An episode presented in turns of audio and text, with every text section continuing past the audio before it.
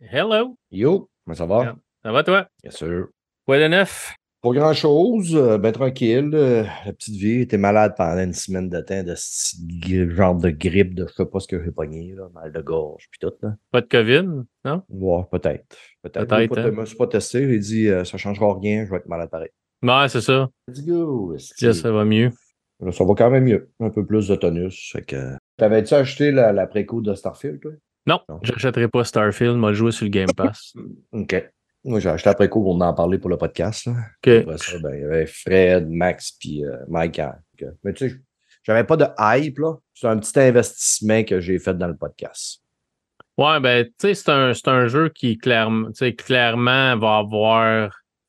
En autant qu'il n'est pas full buggé, puis que, tu sais, ça va. Au niveau des bugs, ça stuff. là.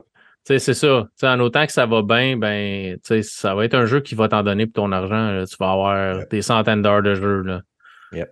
Salut, Krieger. Salut. Comment ça va, mon beau bonhomme? Bah écoute, ça va et toi, ça fait longtemps? Ben oui, ça fait longtemps, je m'ennuyais, là. J'étais là, là, j'étais dû, là. J'ai dit, Colin, on s'est pas parlé de l'été. Bah oui, tout à fait. Bon, T'es en forme, mon chum? Bah écoute, très en forme. Très très en forme. Les vacances ont fait du bien. Oui, hein? J'imagine. Ouais. T'as pris deux Ouais, ouais. Non, j'ai pris un mois parce que ça faisait euh, plusieurs mois que j'avais pas pris de vacances. OK. Ben, ben. Pour, un euh, mois en plein été, puis vous avez eu du beau temps. On a eu beaucoup de beau temps et beaucoup de chaleur. Ouais. Ouais, de chaleur, ça. donc, euh, donc ouais. Ça je te présente euh, Luc Desormeaux, qui est animateur du podcast Réalité Augmentée. Salut, Enchanté. ça fait plaisir. Hello. Hey, Hémar! Salut, ça va? Ça va bien, toi? Ouais, j'ai réussi à faire passer l'update après 3-4 tentatives euh, Ouais. il, a, infructueuses. il a avalé sa gorgée, comme on dit. Exactement. Hey, On dirait à chaque fois que je passe Zoom, il y a tout le temps de mise à jour, puis pourtant, il me semble que je le passe souvent. Mais au moins, ils tiennent l'application à jour, là, mais tu sais. Ouais. Hémar, je te présente Luc Desormeaux, qui est animateur du podcast euh, Réalité Augmentée. Salut. Podcast qui ressemble Salut, un peu au nôtre, mais euh, avec moins, moins de, de gros mots puis de niaiseries et euh, un peu plus sérieux. Ça, comme le tien, mais moins bon. C'est ça. Puis Hémar, ben, tu as déjà fait le podcast avec Krieger, ça fait qu'on est en Oui. terrain connu. Oui, oui, absolument. Tu vas bien, Emma Ouais, ça va et toi? Ouais, ça va, merci. Parfait, c'est super. Fait que les gars, on, on se retardera pas trop longtemps dans les prélabs. On va décoller ça tout de suite. Parce que ça me fait chaud. Je vais juste sans celui-là. Deux secondes. On va la climatiser parce que là, Ah, ça fait pas. Bon, l'animateur est parti, ça y est. c'est fini. Venez, on se barre et comme ça, quand il revient, il n'y a personne. c'est ça, il parle seul. Comment t'aimes ça, toi, animer une émission seul? oh, il est capable, hein? Oh oui, non, j'ai aucun, j'ai aucun doute. On l'a tous déjà fait une fois. Il a Mais c'est- l'énergie pour Mais le c'est faire, ouais. désagréable, par exemple. Ouais. Je suis rentré, j'avais la fenêtre ouverte, ça fait que c'était 23, 24. Mais là, en ayant fermé la porte avec l'ordinateur puis tout, là, C'est le soleil 48. plombe dans, dans la fenêtre de côté, ça, ça monte vite. Ça a commencé à sentir le cochon grillé dans ton bureau? Ouais, ben, je te dirais le cochon, mais peut-être pas grillé encore. Là. Je me suis pas rendu OK, juste, juste à peine. À On peine appelle ça le, le cochon macéré. OK, c'est bon. Cette conversation va être enregistrée.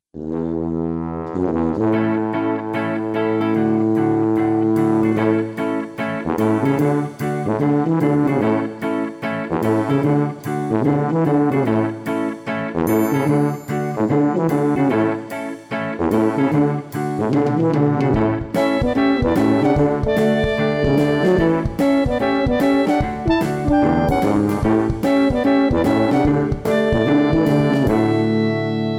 tout le monde, bienvenue à l'épisode 236 de Player Podcast, votre podcast peu professionnel.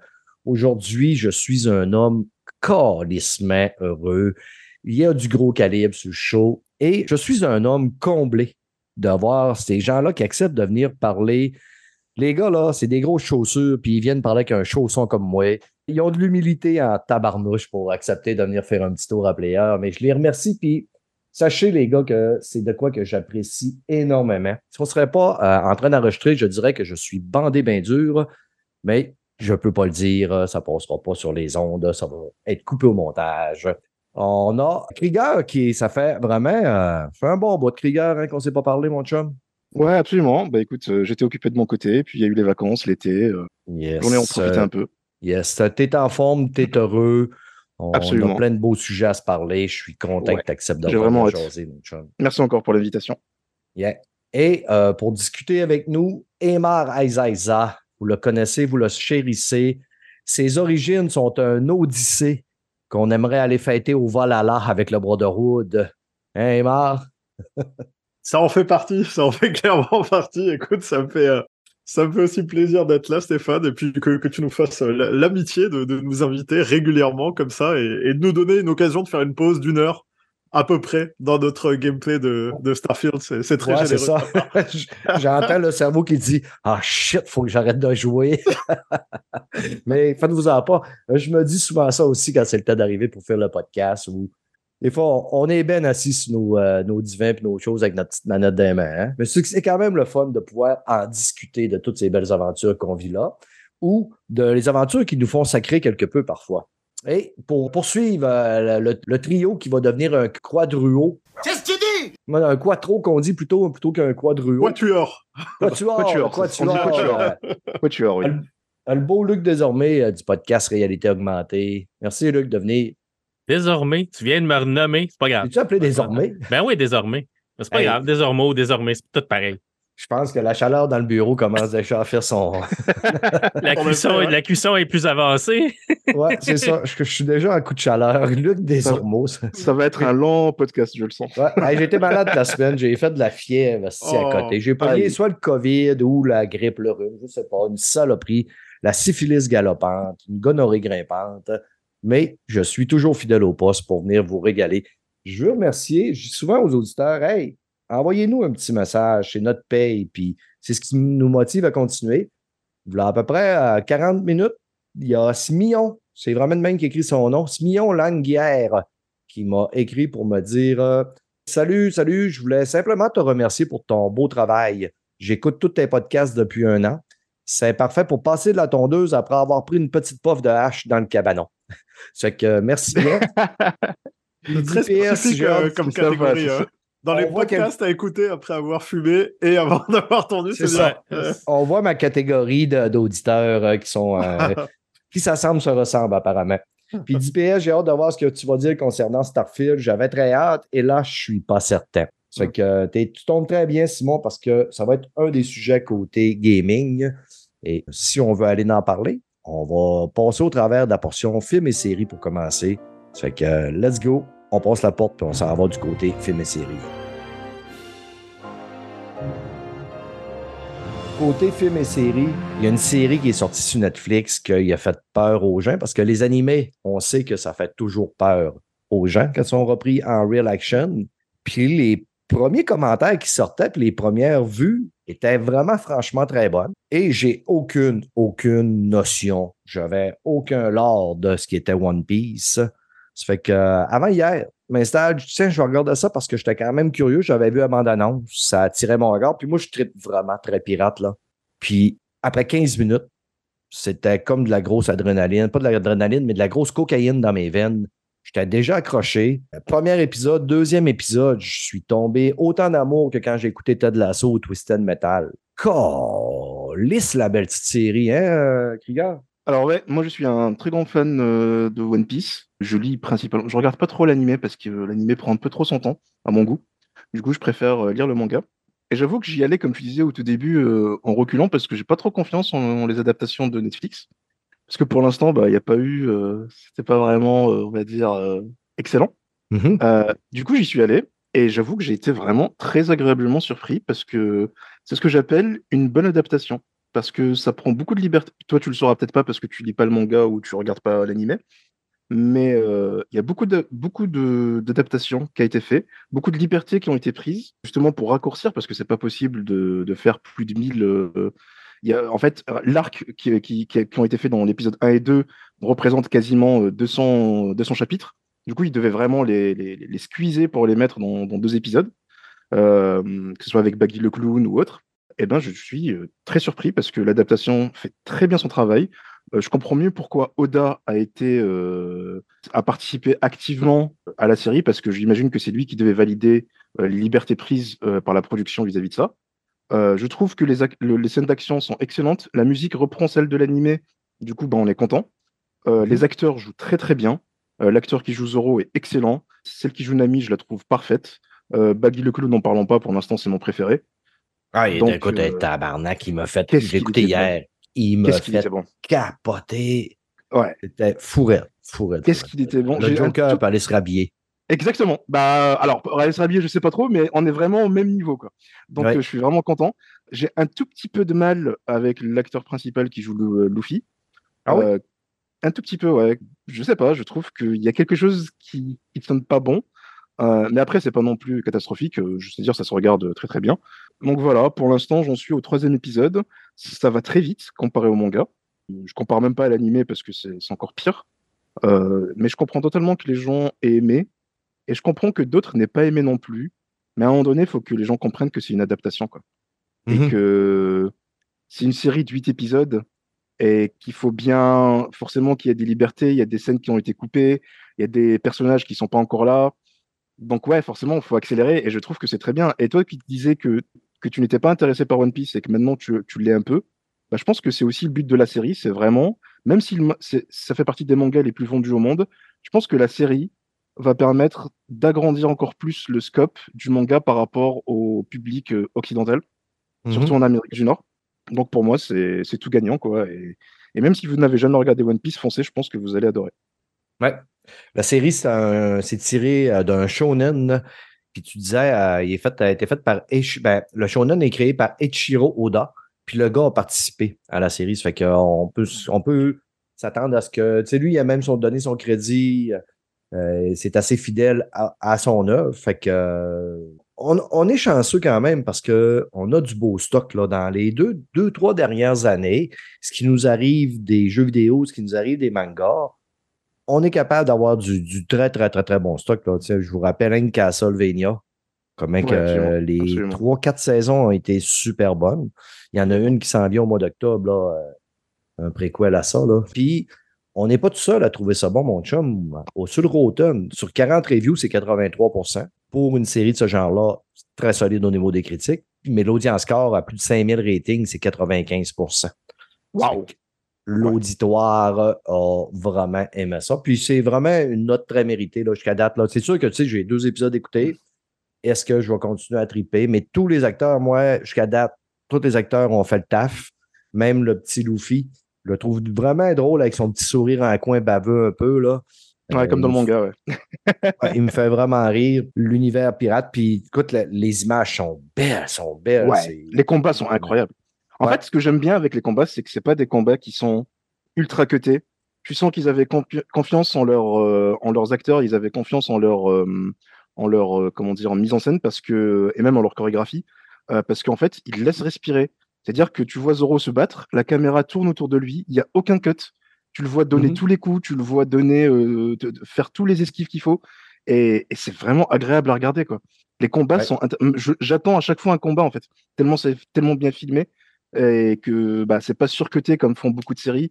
Euh, moi, je me rappelle euh, justement le spin-off de The Witcher là, qui est sorti sur Netflix, je me souviens plus du nom, Ouais. où, euh, où tu avais 4 secondes de combat, tu avais 50 cuts. À chaque Ouais. coup, il y avait un cut. Donc, euh, tu sens que bah, ils avaient pas confiance, que ce soit en leurs acteurs, leurs cascadeurs et en leur mise en scène. Donc, euh, ça fait du bien. Ça fait du bien d'avoir du. Les effets spéciaux sont sympathiques euh, pour une série. On peut pas vraiment Mhm. demander trop. Non, franchement. Et comme tu disais, 95% pour l'auditoire, sachant que c'est un auditoire qui est extrêmement exigeant.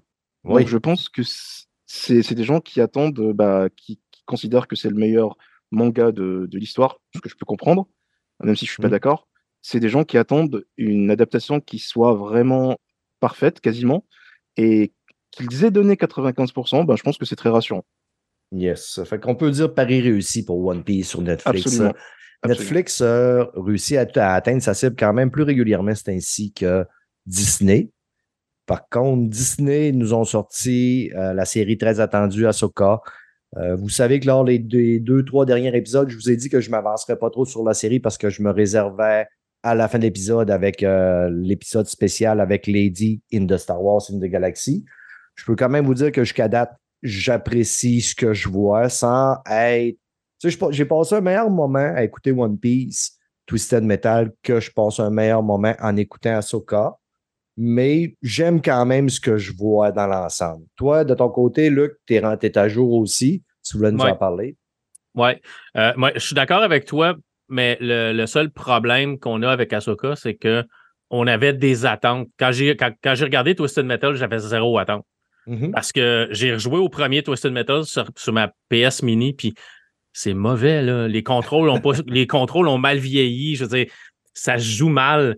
Mais puis je me disais, qu'est-ce qu'ils vont faire avec une série comme ça? Puis finalement, j'ai été agréablement, agréablement surpris, mais j'avais pas d'attente à, à ce cas. J'ai des attentes parce que c'est c'est devenu une de mes un de mes personnages favoris dans l'univers de Star Wars. On s'entend.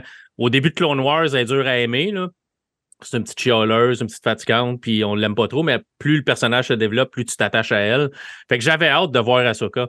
À date, comme tu dis, j'apprécie ce que j'ai vu, mais je trouve qu'on prend trop notre temps, par exemple. On étire un peu trop. On a le, le troisième épisode, là, je veux dire, il s'est vraiment pas passé grand-chose. Oui, il y a eu des combats, oui, c'est spectaculaire côté effet visuel, mais côté histoire, on n'a pas vraiment avancé. On aurait pu probablement passer à l'épisode 4, puis pas vraiment regarder celui-là, puis on n'aurait pas perdu grand-chose à part le fait que nos personnages sont passés du point A à un autre point B, puis ont trouvé un vaisseau. Mais pour le reste, l'histoire avance pas nécessairement. Là où j'aime beaucoup la série, euh, c'est le nouveau personnage qu'ils ont introduit, qui est euh, Balon, qui est joué par, euh, comment est-ce qu'il s'appelle, Ray, je me rappelle pas c'est quoi son nom. Ray Stevenson. euh, Ray Stevenson, le- qui est le- malheureusement décédé Ouais, c'est ça. avant même de, de- de- que la série soit diffusée. Il est tellement excellent dans son rôle, j'en prendrais plus, je le verrais Le gars. comme. Oui, Le gars a toujours été excellent dans tous ses rôles. Il a joué dans Rome, il a joué dans Les Thor avec. C'était un des, des, des chums à, à Thor, si je ne me trompe pas. Ouais, Après c'est ça, possible. il a joué dans Son of An- C'est-tu ça? Non, il a joué dans Viking.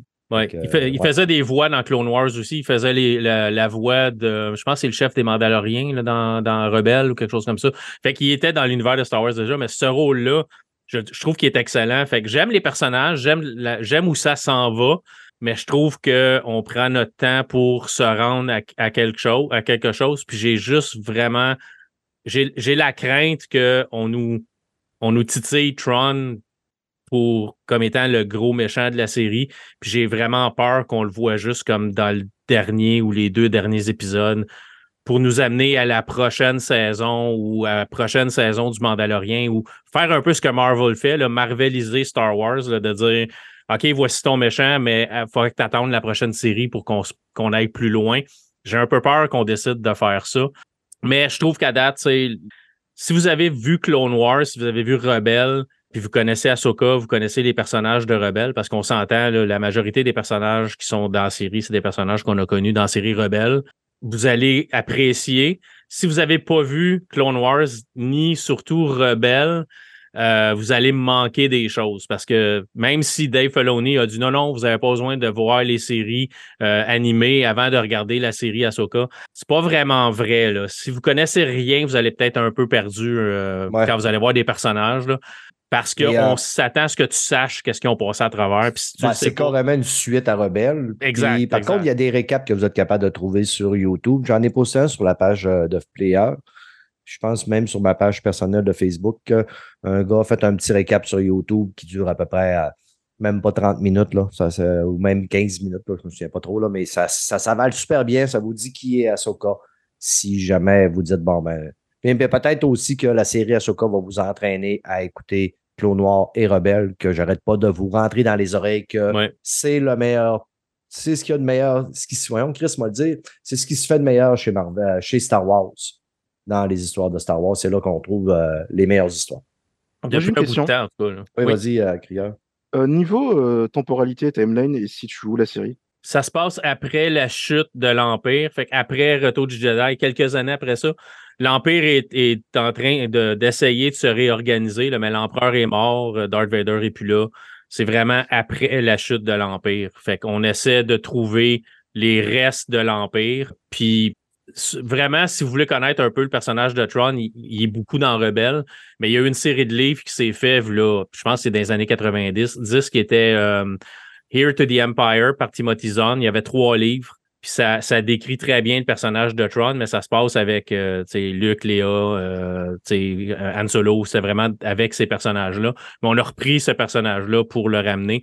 C'est fait c'est ça. Ben, en timeline, c'est après euh, Retour du Jedi, dont l'Empire a n'existe plus dans la forme qu'on le connaissait. Là. Euh, fait que c'est vraiment entre ça puis la nouvelle trilogie que j'aimerais me dire qu'il n'existe pas. Là. Mm. Euh, mais ben, c'est ça. J'aime j'aime être dans le déni. Le problème, c'est que Disney m'a fait, euh, m'a fait ne pas aimer Star Wars, qui est quand même un sacré exploit. Mhm. Euh, fallait le faire hein, pour que, que je n'aime plus Star Wars et que je suis plus intéressé par ce qui sort. Du coup, je pense que je vais peut-être donner sa chance après, quand j'aurai fini One Piece, je donnerai peut-être sa chance à la série. Parce que j'adore le personnage, en plus. Mhm. Euh, donc, euh, donc, ouais, vous m'avez donné envie. Ouais. Donc, Non, euh, mais je pense que c'est écoutable. Les, les, les critiques sont quand même bien à, à 87 sur 145 reviews. L'audience score un peu plus sévère euh, sur 2500 ratings à 74% Moi, j'irais facilement avec un 80% Je trouve que je veux, je, veux- je, je veux pas trop embarquer dedans parce que je veux pas non plus que quand je fais le podcast avec euh, Joanne Richer, que le monde ait le sentiment d'avoir euh, du déjà vu. Là. Mais je trouve que Ahsoka est plus belle dans Ahsoka qu'elle l'était dans Mando. Ils l'ont réajusté puis un peu mieux maquillé. Mais tu sais, la première épisode, j'ai fait OK, je vois moins Rosario que je la voyais dans Mando. Mais la, troisième épisode, j'ai un petit peu plus vu Rosario. Là. Fait que des fois, j'ai de la misère. On a de la misère à sortir Rosario qui semble jouer Rosario plutôt que Ahsoka. Mais on va la finir puis on saura vous en parler en temps et lieu. Ouais, Merci. Luc. Merci. Euh, de bière, ça, c'est pas euh, l'ours qui prend de la cocaïne, ça. Non, non, non, qui, euh, ouais, ouais, qui, qui était un petit euh, succès surprise euh, de, de l'été, hein, qui a quand même réussi à ramener pas mal d'argent pour, euh, pour le scope du film. Mais non, non, Mhm. c'est donc la, la saison 2 de la série, euh, de la série éponyme qui a, euh, qui a pas mal cartonné en fait hein, dans les cérémonies d'Oscar et autres. Puis pour moi, c'était, euh, c'était le plaisir de voir euh, l'acteur principal enfin récompensé. Il avait fait un travail absolument incroyable sur Shameless. Et avec le personnage de Lip, j'ai l'impression qu'il était un peu, on était un peu passé au travers, qu'on n'avait pas forcément euh, euh, été là pour euh, pour ces acteurs. Et d'ailleurs, c'est assez drôle parce que je le trouve vraiment plus monolithique dans The Bear. Je trouve qu'il a, euh, il joue toujours un petit peu le mec, euh, bah, justement fatigué, dépressif et triste, là où euh, le range d'acting était quand même largement plus euh, plus grand sur Shameless. Mais c'est une série sur la bouffe, donc euh, c'est bien filmé, ça donne ça donne faim. C'est une Bah oui. comédie dramatique, donc c'est des petits épisodes, c'est un format de 30 minutes, ça se regarde relativement rapidement. Faut éviter de le regarder à 22 heures quand t'as faim parce que tu finis par aller attaquer ton frigo, c'est une certitude. Mais euh, donc ouais, c'est, c'est, ça, mélange ce côté drama après une première saison où pour faire le, le, le- le pitch super rapide, hein, le- l'histoire est assez simple. C'est un cuisinier super doué qui travaille en fait au MoMA, qui est euh, pressenti pour être un des meilleurs chefs au monde, donc qui fait de la, cuisine euh, très fine, la haute gastronomie, euh, avec une brigade et tout ce que ça comprend. hein. Les engueulades, les euh, ceux qui ont déjà travaillé en cuisine vont reconnaître les pots en plastique transparent avec lesquels tu rentres pour boire dans la cuisine avec de l'eau parce que t'as pas le droit de te balader avec ton, tes verres ou tes gourdes, les pauses clopes dans lesquelles tu sors et tu refais le monde. Et donc il y a énormément de ces petites séquences, tu vois, de ces petits moments de tranches de vie avec l'intensité de ce que tu peux vivre à l'intérieur d'une cuisine. Et donc lui, son frère meurt. Et il hérite d'une sandwicherie à la con à Chicago, ce qui est très très loin de son resto prestigieux euh, euh, new-yorkais. Et en fait, il décide de le reprendre et d'appliquer bah, ce qu'il sait faire, euh, les méthodes que lui il a. Sauf que lui, euh, c'est un, un grand cuisinier et euh, tu tiens pas une gargote avec des sandwichs de la même manière. Donc il y a un clash avec euh, son cousin, avec l'équipe en place, puis ça finit par par prendre forme et méga twist à la fin de la saison 1 qui prépare la saison 2 dans laquelle il décide de fermer la sandwicherie et d'ouvrir un restaurant qui s'appelle The Bear. Et ce restaurant, il veut en faire un resto gastronomique. Donc il veut partir de gars qui faisaient des sandwichs euh, au milieu de Chicago pour dans un quartier défavorisé pour en faire un restaurant super fancy avec euh, de la bouffe délicieuse. Donc évidemment, tu as les phases de doute, de recherche culinaire, euh, ils t'ont greffé une petite histoire d'amour par-dessus qui est un peu dispensable. Mais euh, c'est super bien filmé. La direction photo est incroyable. Ça donne euh, fin de fou. Ce qui est rigolo en plus, c'est que dans la première saison, c'est vraiment des trucs faciles à faire. Ils font des sandwichs, euh, des, ils font des donuts, ils font des, gâteaux au chocolat. C'est pas de la, de la grande cuisine, mais ils mettent beaucoup d'amour dans tout ce qu'ils font.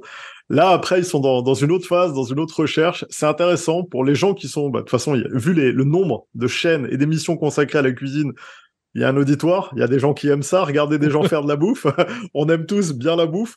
Donc du coup, c'est euh, c'est vraiment une bonne petite série. Et honnêtement, je dis petite parce que, euh, pas par ses ambitions, mais parce que c'est des... Encore une fois, c'est des épisodes de 30 minutes. T'as, je pense que t'en as 8 dans la saison 1, une dizaine ou une douzaine dans la saison 2. Donc ça se regarde très facilement. C'était produit et release sur FX.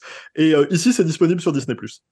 Oui, c'est à 8, 8. Je suis en train de regarder ça parce que Mm. j'avais aucune idée euh, de ce qu'était la série Bear. Puis il y a Mm. 8, 8 épisodes pour la saison 1, 10 épisodes pour la saison Ok, 2. c'est ça, c'est puis, 10. ouais.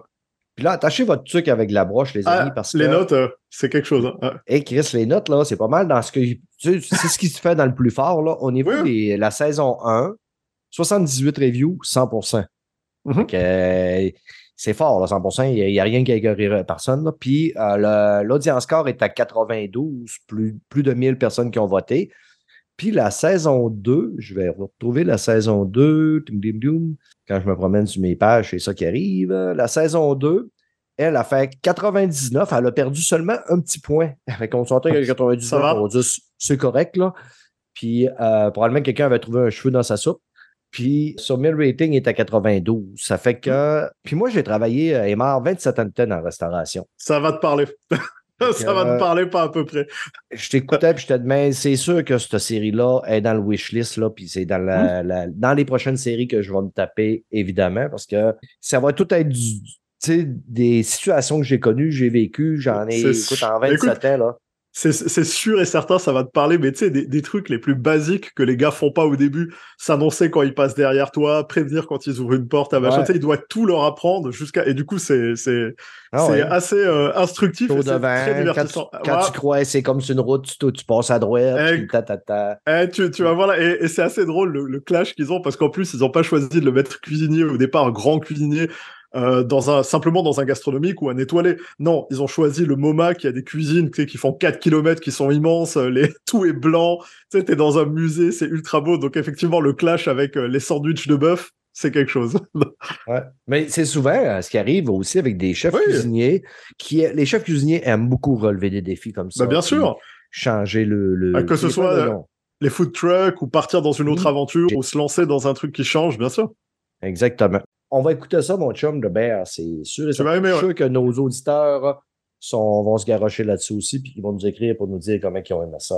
Avant de terminer, j'ai euh, écouté euh, Depp versus Heard. Là, qu'il y avait eu les procès, tout ça, je suivais ça un peu sur YouTube, Mm. mais c'était difficile des fois de être à jour. Puis sur YouTube, tu tombais tout le temps sur des hosties de YouTubers avec des commentaires. Puis c'était. Souvent, je trouvais ça tannant parce que je te demande, Chris, j'ai comme de la misère à me faire une idée.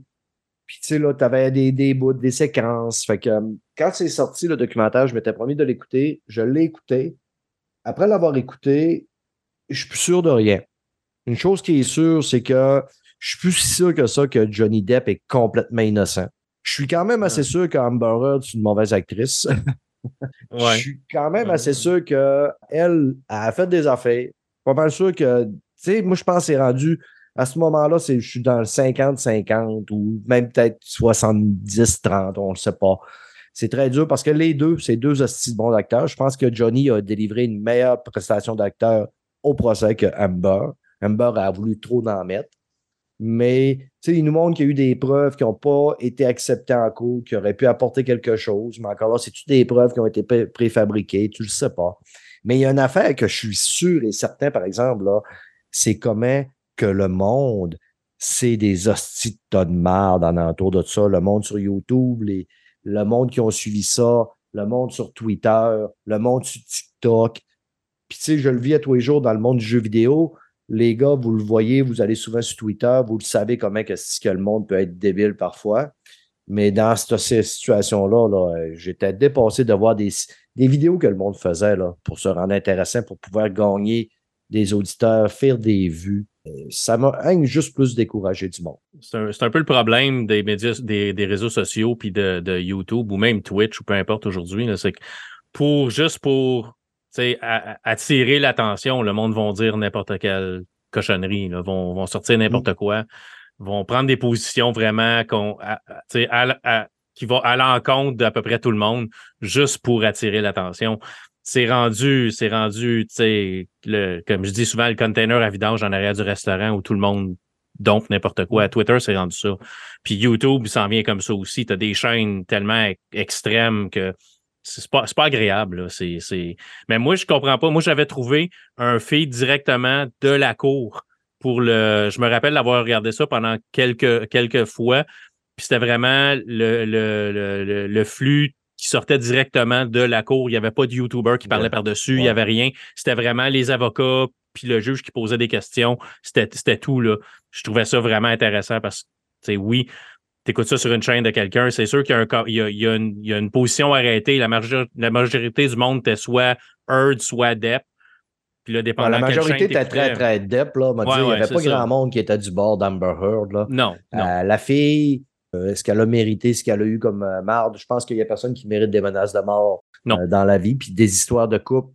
C'est sûr que c'est eux autres qui ont décidé d'aller régler ça en cours, là, puis d'amener ça euh, de même. Mais je pense que la juge aurait jamais dû amener ça devant les médias puis euh, à, à caméra ouverte. Là. Non. Fait que ça nous prouve qu'on est une société euh, vraiment malade. Mais c'était juste ça que je voulais amener euh, sur euh, cette chose-là.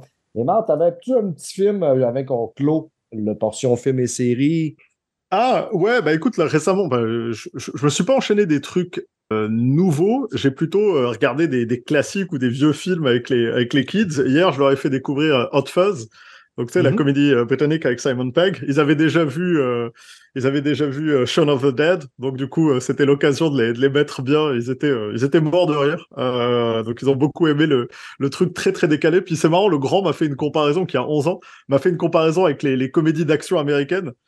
Et euh, sa conclusion euh, assez juste était ouais, c'est vrai que les comédies d'action américaines, c'est essentiellement de l'action avec un gars qui craque des jokes de temps en temps.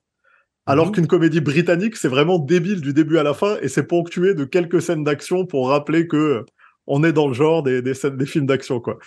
Mais du coup, ouais, c'est celui-là. Et sinon, j'avais regardé The Conversation, qui était un film qui a aussi qui a été primé avec Gene Hackman, qui était euh, sur euh, les écoutes, euh, les écoutes à distance, la paranoïa. Enfin, il y a, il y a plus beaucoup de films comme ça euh, qui se font aujourd'hui, mais qui étaient euh, absolument euh, excellentissimes. Et euh, et ouais, ça m'a fait du bien de regarder un bon vieux film, un classique, The Conversation. Ouais.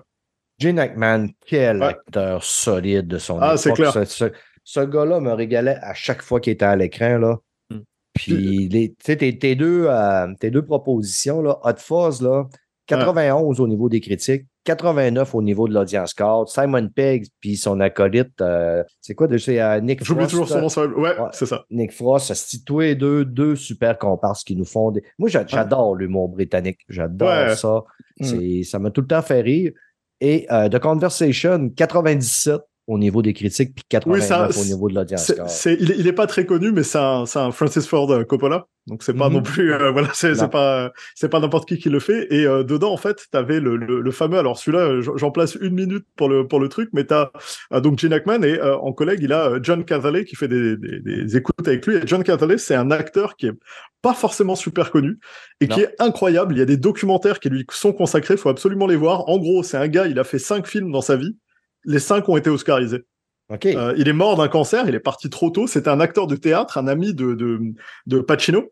Et en fait, on le retrouve dans Le Parrain 1 et 2, dans lequel il joue le plus jeune des frères. On le retrouve dans euh, Dog Day Afternoon, un après-midi de chien, dans lequel il joue euh, le partenaire de braquage de Al Pacino. Il est dans The Conversation et il est dans Dear Hunter, Voyage au bout de l'enfer avec De Niro. Donc le gars, tu regardes ces cinq films, tu te dis mais c'est incroyable qu'un acteur est juste, c'est à la fois le nez et puis il est, son, ses performances sont toujours incroyables dedans de justesse. Euh, et je vous dis, il y a un documentaire sur lui qui raconte sa vie et qui est assez folle d'un mec qui n'a fait que cinq films. Les cinq, c'est des monuments du cinéma. Il a juste fait un sans faute et il est parti trop tôt, mais c'est euh, c'est assez incroyable. Puis, euh, sur la photo que je regarde ici, il ressemble un peu à Trevor dans GTA. Ouais, il y a un petit côté, c'est 5. vrai. C'est vrai, il a un petit côté. Et, et il va de, du, du gars, tu sais, euh, un peu fragile, sensible et qui se fait arnaquer dans le parrain où il fait le plus jeune des frères à euh, quelqu'un de très très différent dans Dog Day Afternoon. Et dans la conversation, encore une fois, il, il, il habite vraiment ses persos. C'était quelqu'un de, de. Pacino disait qu'il prenait des leçons de- d'acting à chaque fois qu'il se retrouvait à avoir la chance de jouer avec lui, que ce soit au théâtre ou euh, au ciné. Donc, euh, grand monsieur. Yeah. Et pas connu. ceux qui, qui veulent en profiter pour voir un jeune Harrison Ford, il joue Ah bah là-dedans. oui. Ah oui, Ouais. oui, il est tout tout jeune. Il a quelques lignes et ouais, ouais, il est vraiment cool. Yes. Fait que les amis, ah, juste avant qu'on ferme, là, vous vous souvenez, Emar puis euh, Krieger, quand vous êtes venus au dernier podcast, on avait parlé de Mais oui. Once Upon a Yes. Time in China. Absolument. Alors? J'avais- craqué live sur le show. Ouais. J'avais commandé le coffret à 125 Et quand j'ai commencé ce film-là, je vous ai détesté, mais détesté. Le, le début est rude. Et? Ouais. Et Chris, que le début, c'est rude. Je vais payer 125$ piastres pour ça, moi, là. Là, là j'en ai deux d'écouter. Tu sais, honnêtement, tu trouves du bon là-dedans quand tu écoutes ça. ouais. Tu trouves de quoi qui régale, Ouais. mais c'est de l'humour, c'est des vieux, vieux Ah. films chinois. Ah, ouais. Et c'est une culture différente aussi. Donc, Ah, euh, avec la manière de l'époque qui, tu sais, les acteurs de l'époque avec des grands gestes très Qui surjouent, oui. Ouais, Ouais, c'est oui, burlesque, au bout, Oui, qui clairement. surjoue. Ouais. Mais j'ai réussi à m'attacher à des acteurs quand même. Ah, Puis là, tu sais, je le savoure à petite dose. Une fois de temps en temps, je m'installe. euh, je me tape un petit balleur, puis là, je fais OK, c'est là que je vais me taper un petit Once Upon Ben a oui. Time in China. Bah oui, oui, bien sûr. Fait qu'au fin- D'ici la fin de l'année, je vais l'avoir terminé, mais j'adore quand même le coffret. Il fait super Le beau. euh, coffret est magnifique. Ouais, est beau. dans, mon, dans mon salon. Ça fait que euh, merci de la tout. suggestion. quand, quand t'entends la musique de début, je suis sûr que t'as envie de faire du kung-fu. Ah, je me lève sur le divan puis je pète des Ah, voilà, c'est Moi- sûr. Moi, je veux juste euh, prévenir Aymar parce que si tu nourris euh, tes gosses euh, à des films d'Edgar Wright, ils vont grandir et devenir ultra exigeants. Ah bah oui, mais c'est- l'objectif. tu sais, ils sont, ils ont beau être jeunes, tu, tu, je regarde la filmographie qu'ils se sont déjà enfilés, je pense qu'ils plient pas mal de gens aujourd'hui qui sont nourris Ah, pas. euh, ouais, à Marvel et Disney, donc euh, ça va, t'inquiète. Ouais, c'est- ouais, la bonne éducation. Bravo à toi. Moi, j'ai éduqué mon enfant quand il avait 8 ans à Natural Born Killer, Pulp Fiction. je, vais, je, je me garde une gêne. Ouais. Même si, même si ils ont euh, grandi un peu comme moi, donc j'ai- j'ai j'ai commencé avec les films canon des années 80, ce qui veut dire que ils ont vu euh, les, les Predator, Alien, euh, Goonies, euh, tout ça c'est fait, c'est de loin. Tu sais quand on vient euh, Labyrinthe, enfin dès qu'on vient me proposer des films, en général je suis là, c'est fait, c'est vu, l'histoire sans fin, bien sûr. On a même fait le 2, euh, on est des fous, on s'arrête à rien. Mais ouais, sur les films un peu plus, un Ouais, peu non, plus je- violents psychologiquement, tu vois les les Pulp Fiction, tout ça. on se- Par contre, le grand, il était prêt et donc on a regardé The Thing. Il y a une nouvelle édition qui est sortie en, ouais. en 4K il Ah, y a pas très longtemps, puis il a beaucoup, beaucoup, beaucoup aimé. Il était impressionné. Le film Mais- n'a pas du tout vieilli, c'est incroyable. C'est dingue. C'est- dingue. Avec que quelqu'un m'envoie euh, la, la DPJ, euh, c'est pas vrai. J'y ai pas fait écouter à 8 ans. J'y ai fait écouter à 9 ans. Voilà. Ah, Du coup, là, tu vas leur montrer, mais du coup, là, tu vas leur montrer toute la trilogie euh, Cornetto ou pas du tout? Ouais, Genre, ouais, euh, ouais, Sean, ils l'ont vu, et là, du coup, on va être sur le dernier, le dernier pub avant la fin du monde. Ah, Ça va incroyable, être- incroyable. Ça va être Ah, incroyable. ça, c'est bon aussi, ça. Le dernier Oui, oui, avant la fin du monde. Un peu régal. Fait que les amis, on a un gros sujet. On va décoller dans l'hyperespace, on allume les moteurs, puis on s'en va parler des étoiles.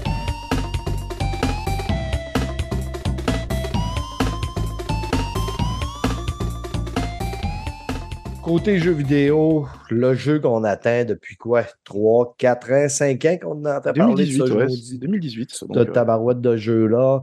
Fred qui arrête pas de me casser les oreilles depuis 4 ans. Starfield, Starfield, j'ai tellement hâte à Starfield. Il est enfin débarqué pour ceux qui ont précommandé la. Un peu- ils ont mis un peu d'argent, soit vous l'avez acheté. Ceux qui ont des 100 sous, hein, parce que là, ouais, c'est. C'est ça. Mais Les sinon, ben, de écoute, ce monde. ceux qui ont ça. le Game Pass, il est à 40 Ça fait que c'était pas si pire. Mm.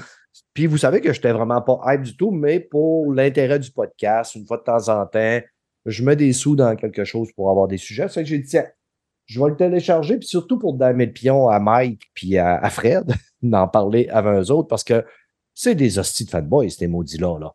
Eux autres, le jeu n'a pas de défaut. Là. Et jouer avec eux autres, là, un, un à tour de rôle, là, j'ai pas joué avec les deux en même temps. Mais puis c'est pas un multijoueur. Ils jouent à le game, ils jouent à ma game. Hmm. Pendant que moi, je sacrais comme un déchaîné, maudit jeu de merde, Chris que c'est de la merde, asti de jeu de merde, calisse que c'est mal fait, c'est quoi ce style d'affaire-là? Eux autres, ils étaient de asti que c'est le fun, asti que c'est beau, asti que c'est, je m'amuse puis je me régale. Mes deux collaborateurs, Emma puis Krieger, vous avez mis la main aussi un peu dessus. C'est sûr que, tu sais, il est sorti jeudi, on est samedi, sorti jeudi soir en plus, là, à 8h30 du soir, pratiquement. On n'a pas fait 40 heures dedans encore, mais on a commencé à tenter un petit peu du jeu. Je suis vraiment, vraiment intrigué d'avoir votre avis. On va commencer avec. euh, Vas-y, Krieger.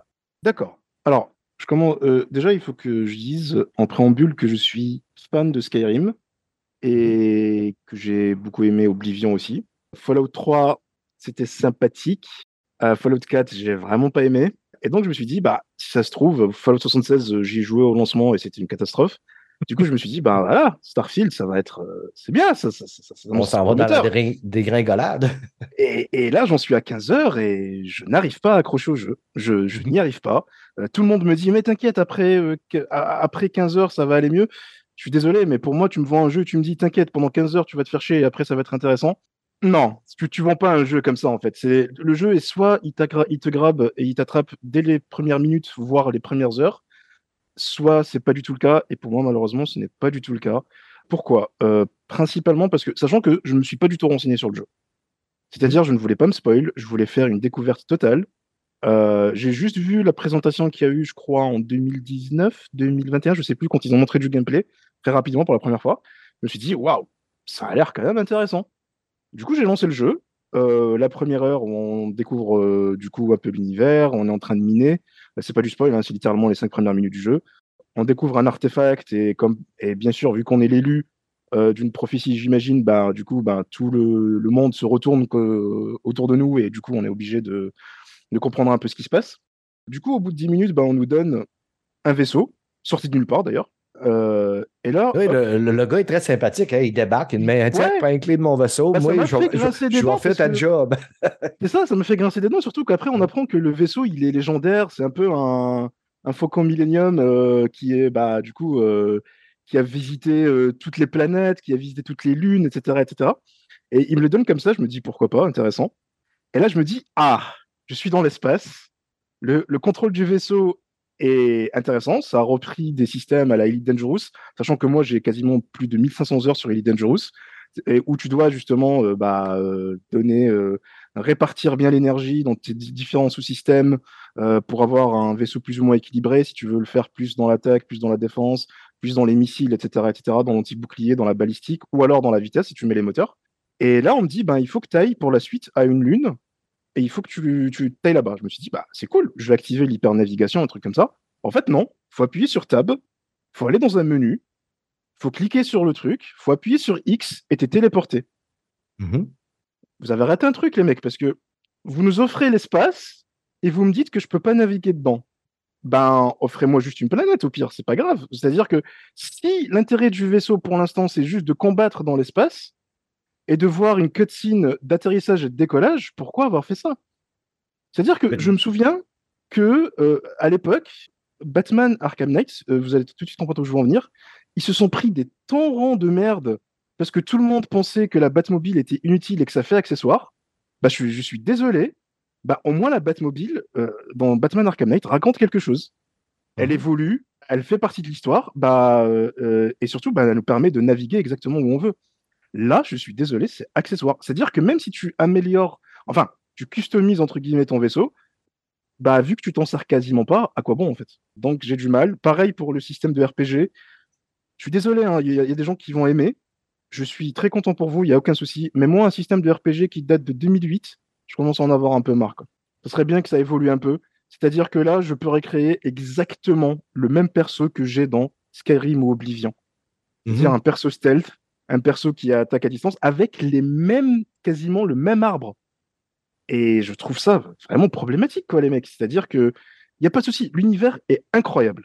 Euh. Et encore une fois, euh, Bethesda ont cette force de créer des, des, comment dire, des univers incroyables et de créer surtout euh, ce sens de la, de, de, de la découverte.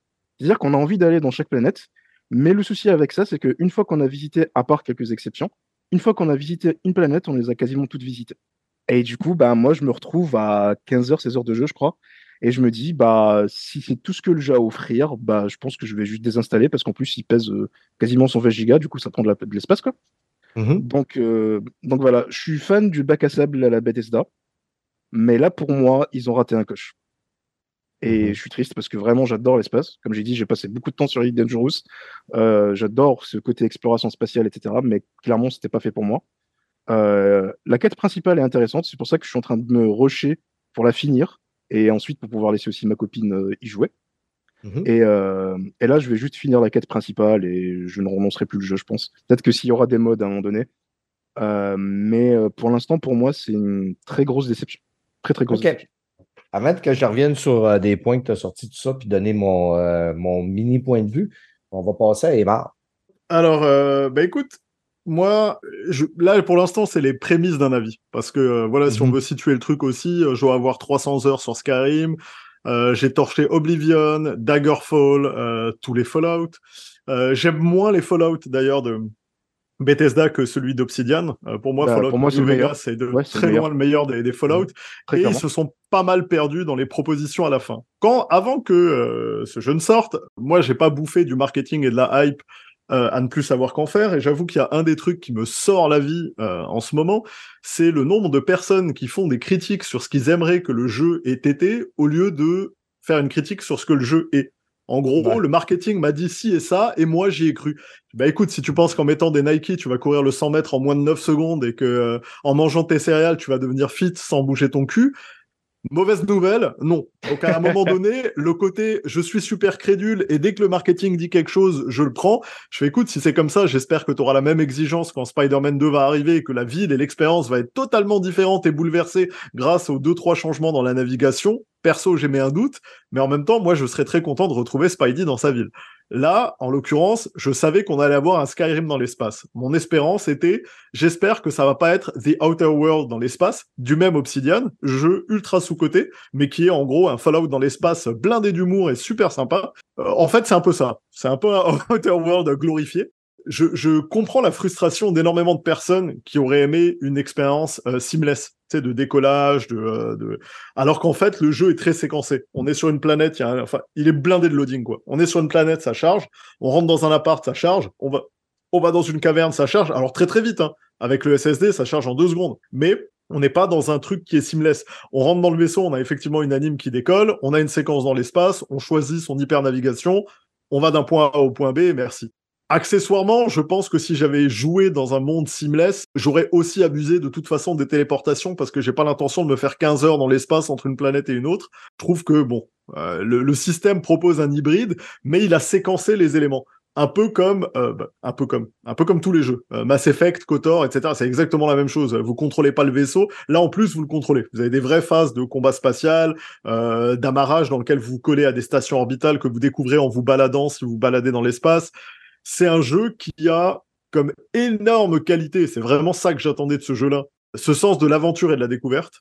Et on a un vrai plaisir à partir dans l'inconnu. Il y a un feeling euh, euh, Star Trek, les vieilles générations, où euh, tu as l'impression de, de- d'aller dans des Uncharted Territories, de découvrir des systèmes qui n'étaient pas encore mappés, de rencontrer des trucs. Et tu as effectivement cette liberté totale à la sandbox Bethe- Bethesda, dans le sens où, dès le début du jeu, Première mission, effectivement, il te file ton vaisseau parce qu'il est indispensable pour explorer l'univers. On te met une excuse narrative pour lancer la campagne, qui apparemment a non seulement pas mal de twists vers la fin, mais en plus, d'après les créateurs, et donc là j'y suis pas encore, c'est comme le point de départ. Une fois que tu as fini la quête du, du jeu, c'est comme si le monde s'offrait à toi avec plein de possibilités.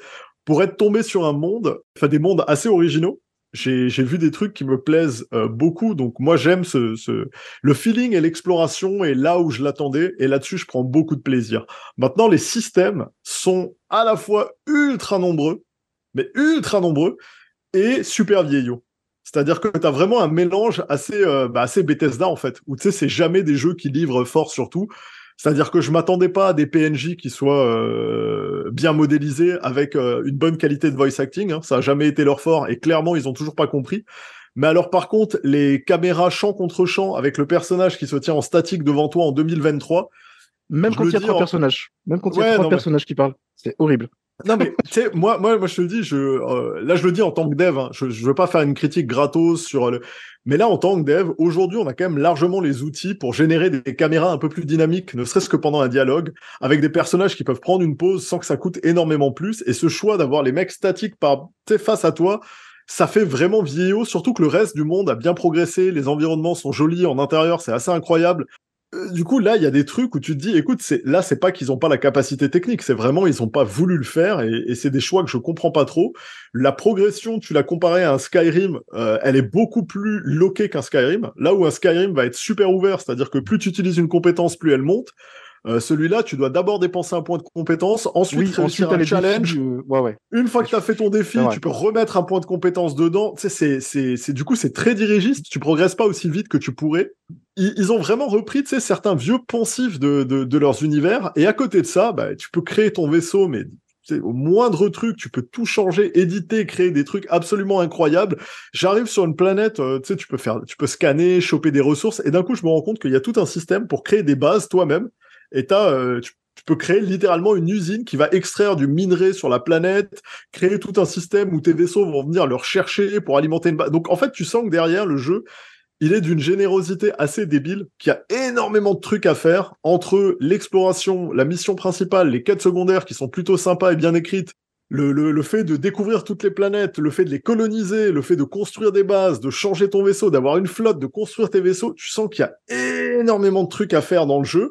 Et en même temps, c'est vrai que tu as, ce, ces systèmes à l'ancienne qui, euh, qui, qui ont pas su se moderniser là où il fallait qui fait que l'expérience, si elle peut être grisante, et si t'aimes l'aventure, et si effectivement ce que tu veux, c'est un Skyrim dans l'espace, ben, ça va livrer. Mais à côté de ça, c'est un peu frustrant de voir qu'après 10, 12 ans, ben, finalement, euh, le shooting est pas si génial que ça. Le combat au corps à corps, t'as une attaque.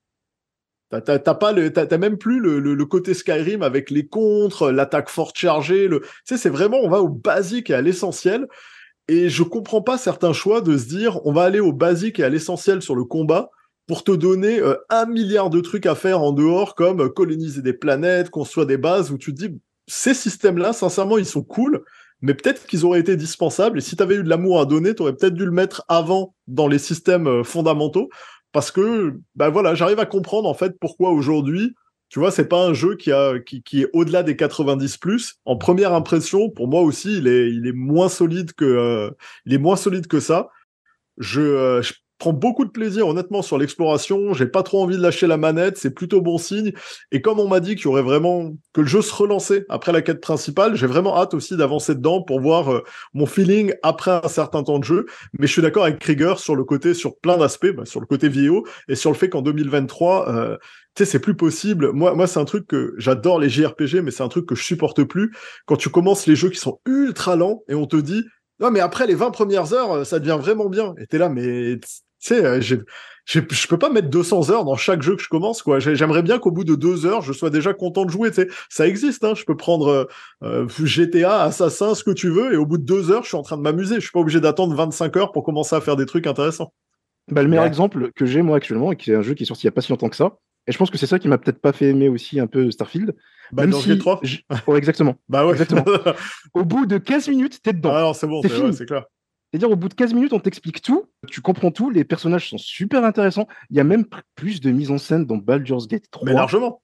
que dans Starfield, quand même. Non, non, et, et, tu vois, c'est ce que je veux dire, c'est qu'avec des caméras auto, pour, pour bosser beaucoup sur des jeux avec des tonnes de dialogues euh, en vue à la troisième personne, Baldur's Gate, ils ont euh, un effort de mise en scène, même l'acting. Il, il, suffit juste d'entendre les, les voix, la manière dont les gars projettent, et t'as du vrai acting avec, euh, en même temps, les gars étaient filmés, enfin en mocap, donc du coup, tu sais, t'as de l'intonation, le personnage bouge, il mmh. prend l'espace. Tu sais, par rapport au mec en piqué qui te déclame un texte sur un ton monocorde, c'est euh, c'est le jour et la nuit. Et on rappelle, même si c'est un gros budget de triple A euh, pour l'Ariane, avec des milliers de personnes qui ont fini par travailler sur le jeu, ça reste un studio indépendant dont le cœur d'activité euh, se, se, split entre euh, la Belgique et le UK. Ils sont, euh, ils sont 400 gros cœurs de dev à l'intérieur. Sincèrement, ils ont fait une job incroyable, quoi. À côté de Bethesda, ses moyens et le temps qu'ils ont dessus, en fait, ça fait presque peur pour Skyrim 6 en se disant, mais les gars, est-ce que vous apprenez quoi? Parce que vous donnez plus de la même chose et comme c'était très bon, bah, ça reste, ça reste une expérience agréable mais on sent qu'ils sont bloqués dans le passé, quoi. Il y a un truc dans la, formule qui n'a pas progressé. Mm-hmm. Je pense que peut-être la faute à le moteur aussi. Euh, le moteur doit être peut-être daté, un peu vieilli aussi. Euh, parce que honnêtement, tu moi, comme j'ai dit, je ne l'attendais pas, Starfield. Et il y a tellement du monde qui, qui me le vantait puis qui me le vendait. Puis ça revient aussi un peu tantôt quand on dit on te on oui, on te l'a vendu, mais tu as cru ce qu'on t'a dit ce matin, j'écoutais une chaîne YouTube que je nommerai pas, mais il y mmh. avait un QA mmh avec deux gars qui répondaient à plein de questions, puis qui disaient le combat au, sort, c'est malade. Je te demande, mais tabarnak, c'est stylisé. Je te demande, tabarnak, c'est quoi tu as vu de stylisé? Ah non, non, c'est faible. Là, là, là, là c'est, c'est du suçage de clics en tabarnak, ce que tu fais là. là. C'est dire c'est ce jeu-là est merveilleux. moi, je ne dis pas que le jeu n'est pas bon. Je dis que j'y trouve plein de défauts. Ah ben, Mais- nous aussi, hein, comme tu vois. En contrepartie, Mike puis Fred, euh, les deux, ils ont tripé au bout quand ils ont joué Ouais. euh, hier et avant-hier. Puis je tripais pas autant qu'eux autres. Est-ce que c'est parce que je suis un fan de PlayStation? Je pense pas. OK? Parce Si, que si, je- c'est ça. Non, non, non. C'est ça. Ben, oui, je sais que ça, je vais me faire ramasser par euh, du monde. Mais il y en a fait que ça va me faire plaisir de faire, par exemple. C'est que si j'ai tellement entendu du monde bâcher sur Horizon Forbidden West comme de quoi que les quêtes secondaires, c'est de la merde. Mais tabarnak, des quêtes dans Starfield, là, que, que c'est de la merde, là, peut te jurer que je n'ai fait une un matin, là, il y a un gars qui me demande d'aller miner du fer pour lui. Mhm. Je vais miner du fer. Quand je reviens, il me demande d'appliquer pour une job. Mais je ne peux pas appliquer sur la planète Mars. Il me dit, il faut que tu y ailles sur le satellite dans l'espace pour appliquer. Puis là, il me nomme une personne. Asti, je me. Faut que je. Là, je peux pas me rendre à mon vaisseau en me téléportant. Il faut que je monte en haut sur la planète à pied, embarque dans mon vaisseau, je sélectionne l'espace, je sélectionne la planète, je me, téléphone en me téléporte en avant du satellite.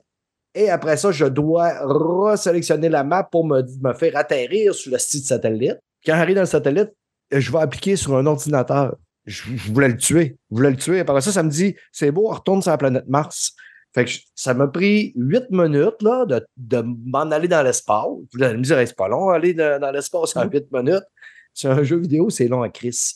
Puis après ça, de retourner parler au même gars, là. T'en as pas des ordinateurs où ce que j'aurais pu appliquer pour ta job, Esti, sur la planète Mars. J'étais vraiment. Écoute, le nombre de quêtes que ce gars-là m'envoie, il parle à lui, puis parle à lui. Mais là, quand tu vas parler à lui, il te demande d'aller parler à lui, puis lui, il dit Mais non, mais tu vas faire de quoi pour moi si tu veux que je fasse ça? OK, fait que là, lui, il t'envoie ailleurs. Fait que là, il faut que tu reprennes ton vaisseau. Fait que tu remontes en haut sur la planète, puis là, il faut que tu reviennes. Fait qu'il faut que tu rembarques sur Mars, puis il faut que tu redescendes dans, dans, dans la mine, dans le fond. Puis là, lui, il te dit, ben là, OK, il va parler avec un autre gars. Lui, il te demande de repartir. Hey, là, j'ai dit, hey, il me niaise. Il me niaise carrément, là, Calis, là. Si c'est pas du remplissage, demandez, dites-moi c'est quoi. C'est possible que le mec se foute de ta gueule en plus, hein, parce que Oui. euh, dans, dans Starfield ça arrive. Non, non, mais que vraiment le mec Ouais. te prenne pour un con. Il y, a, y a des gars qui abusent de toi.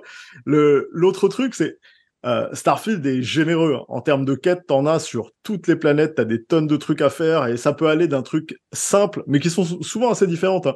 Ça peut aller de tu vas trouver une lune isolée dans le système solaire. Euh, de je sais pas quelle planète et puis tu vas tu vas te rendre compte que tu as un fermier qui envoie un signal de détresse tu dois réparer le système satellitaire, tu te retrouves dans l'espace à réparer tous les satellites les uns après les autres, tu te fais attaquer par des pirates qui les avaient désactivés exprès pour te tendre des pieds. T'as des trucs qui sont assez intéressants en termes de storytelling, de manière dont ils mettent en scène, euh, mais t'as beaucoup. Donc fatalement, tu vas avoir des quêtes à la con, t'as quelques quêtes FedEx pour te faire euh, explorer le système et développer les cités, euh, euh, développer ta map et développer ton truc, mais t'as quand même beaucoup de qualité. Maintenant, les gens qui ont dit que les quêtes d'Horizon Forbidden West c'est de la merde, euh, c'est de la mauvaise foi absolue. Autant celles du premier, elles sont éclatées au sol, c'est des quêtes nulles à chier.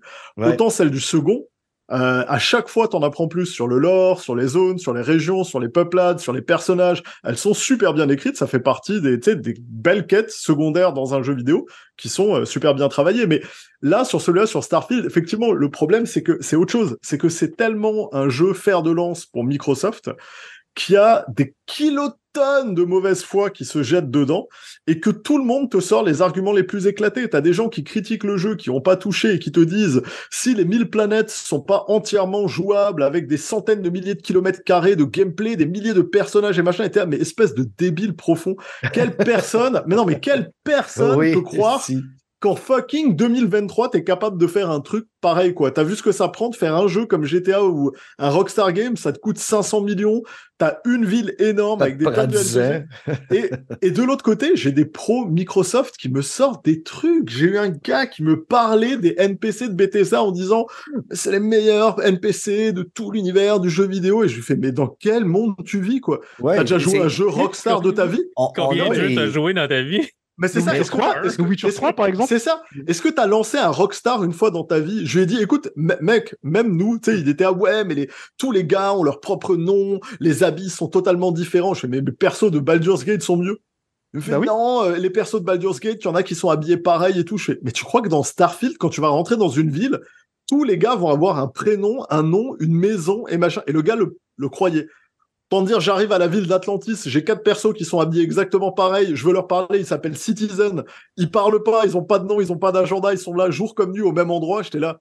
Mec, fallait non, te calmer, non. quoi. Tu sais, je veux dire, à un moment donné, je, là, je sais même pas comment tu t'es monté un truc, un scénario dans ta tête pour en arriver à croire ce genre de truc, sachant que ça a été annoncé nulle part et que on a reproché beaucoup de trucs sur la hype et la com, mais quand tu regardes les faits, ça fait deux ans que les mecs te disent c'est un Skyrim dans l'espace, que sur 1000 planètes, il y en a une centaine qui ont été craftées pour être visitables avec des points d'intérêt, mais évidemment, c'est pas sur toute la planète, et évidemment, il y a 900 planètes euh, qui sont pas visitables parce que bah, t'as des planètes gazeuses, t'as des... enfin, Mhm. c'est le vrai système solaire. Et déjà, je garantis que c'est pas comme si il manquait de choses à faire, d'endroits à explorer, de, de, de, de bases à nettoyer, parce que tu peux prendre un satellite d'une planète mineure dans un système à la con, et tu peux avoir des dizaines d'heures de jeu dessus si tu veux faire que ça, quoi. Le, Mais le un, jeu blaireau qui voudrait que le- la planète soit visitable au complet, c'est un blaireau qui a jamais pris l'avion pour changer de Ah pays. bah, Parce que non, rien mais- que la Terre, c'est pas une grosse planète. Puis tabarnak, c'est grain en tabarnak. Non, mais tu prends, tu prends, tu prends n'importe quel jeu. que- Quand, quand tu te dis, Ah oui. euh, regarde, tu, tu as des 300 heures de gameplay dans un Valhalla, on a mis euh, l'équivalent de l'Angleterre compressé. C'est beaucoup plus petit qu'à l'échelle. Et putain, ça te prend des centaines d'heures de faire un pays. Tu te dis, mais tu te rends compte, tu voulais quoi euh, 5000 heures de gameplay par planète fois 1000 planètes? Mais je veux dire, euh, et on te vend ça 80 euros. Alors que tu as des. euh, euh, bah, en fait, peut-être que les gars ont cru à Star Citizen et à d'autres promesses, tu vois. Ah ouais. Et du coup, ils se disent que c'est possible et que ça va être facile et que c'est comme ça dans tous les jeux. Sincèrement, c'est Skyrim dans l'espace. C'est vrai ce qu'on vit présentement, là, c'est les deux opposés des gens qui Oh là attaquent là. Starfield qui ont aucun, aucun, aucun sens, que c'est des blaireaux total. Mais il y a ceux-là, à un moment donné, qui, qui, qui- qui mettent un petit peu trop la crème fouettée puis euh, qui graissent vraiment épais, là. Parce que le jeu, là, je suis désolé, mais il est pas beau, le jeu. Il est pas laid. Non. Mais c'est pas, il est pas beau. Les Écoute, lumières à un sont moment donné, j'étais- arrivé dans une ville, les Ouais. lumières, Les lumières sont magnifiques. quoi. oui, mais l'eau est dégueulasse. Bon, ça, ouais. c'est pas grave. J'ai plongé dans l'eau, là, mais, mais tu sais, mais c'est pas grave. C'est pas, c'est pas Non, grave et, que le et- jeu et puis, et- et puis, c'est très variable. Par exemple, quand ça. tu vas dans la, la Nouvelle Atlantis, tu es obligé d'y passer. Donc, tu, tu vas à Nouvelle Atlantis, la ville, sincèrement, est probablement moins belle que la, la citadelle de Mass Effect 2 dans la version euh, HD, là, dans la version remaster, Mhm. vraiment. Mais à côté de ça, l'intérieur de ton vaisseau est incroyable. Ouais, c'est ça. Il y, a des, choses. Il y a On- des intérieurs, il y a des bases. Ouais, voilà, il y a des bases qui sont, mais qui fourmillent de détails. T'as des tonnes de trucs par terre, des trucs cassés, brisés. Le level art et le level design, il est excellentissime. Et après, je te dis, ouais, tu te balades dans la citadelle, t'as l'impression qu'ils ont oublié des textures, des personnages, tu sais, ça te paraît super Mm. fade. Les Et le plantes, jeu est tout le temps- euh, Ouais, et le jeu, il est plantes aussi dans la ville, là, c'est. Ça date de, on dirait 2014, 2015. Bah, et, et le, et le jeu ne fait que ça. Donc c'est vrai que le moteur, il doit être à bout. Parce que en plus, c'est pas comme s'ils avaient l'excuse d'être open world. En fait, t'as as des open world qui sont beaucoup plus beaux que ça, avec plus à afficher à l'écran, avec des grandes villes, des personnages, des NPC. Donc tu sens que il y a des luttes sur certains trucs. Ils ont fait des concessions pour que ça passe. Ça devient pas euh, laid ou dégueulasse. Mais c'est clairement pas incroyable, alors que tu as des séquences qui sont vraiment très jolies, avec un bel éclairage, avec des belles lumières, avec mais c'est c'est ouais c'est pas une foudre de guerre et c'est pas c'est c'est pour ceux qui attendaient en tout cas clairement le, le, le jeu de l'univers ou de toute une vie je vais attendre moi d'a- d'avancer beaucoup plus longtemps mais j'ai été plus accroché plus vite par pas mal de jeux cette année incluant Baldur's Gate que je l'ai été à Starfield dès le départ Mhm. Tu sais, Bah, en fait, euh, Ouais, excuse-moi, euh, Steph, je suis désolé. Euh, tu avais parlé justement euh, d'un truc que moi j'aime beaucoup dans le jeu. Alors, encore une fois, je, je dis pas que le jeu est merdique, attention. hein. Je dis que le jeu ne m'intéresse pas. C'est pas pareil. C'est-à-dire que moi, je n'ai pas vu les promesses de Bethesda. Je ne sais pas Mhm. Exactement ce que proposait le jeu, mis à part quelques tweets que je voyais passer, passer par-ci par-là. Et du coup, j'y suis allé vraiment euh, sans attente. Et du coup, ben, je peux pas dire de m'en biaiser parce qu'il y a toujours Ouais. un minimum. On est toujours biaisé quoi qu'il arrive. Moi, je suis biaisé par mon passif avec Bethesda dans tous les cas. Donc, Ouais, bien sûr. arrive, voilà.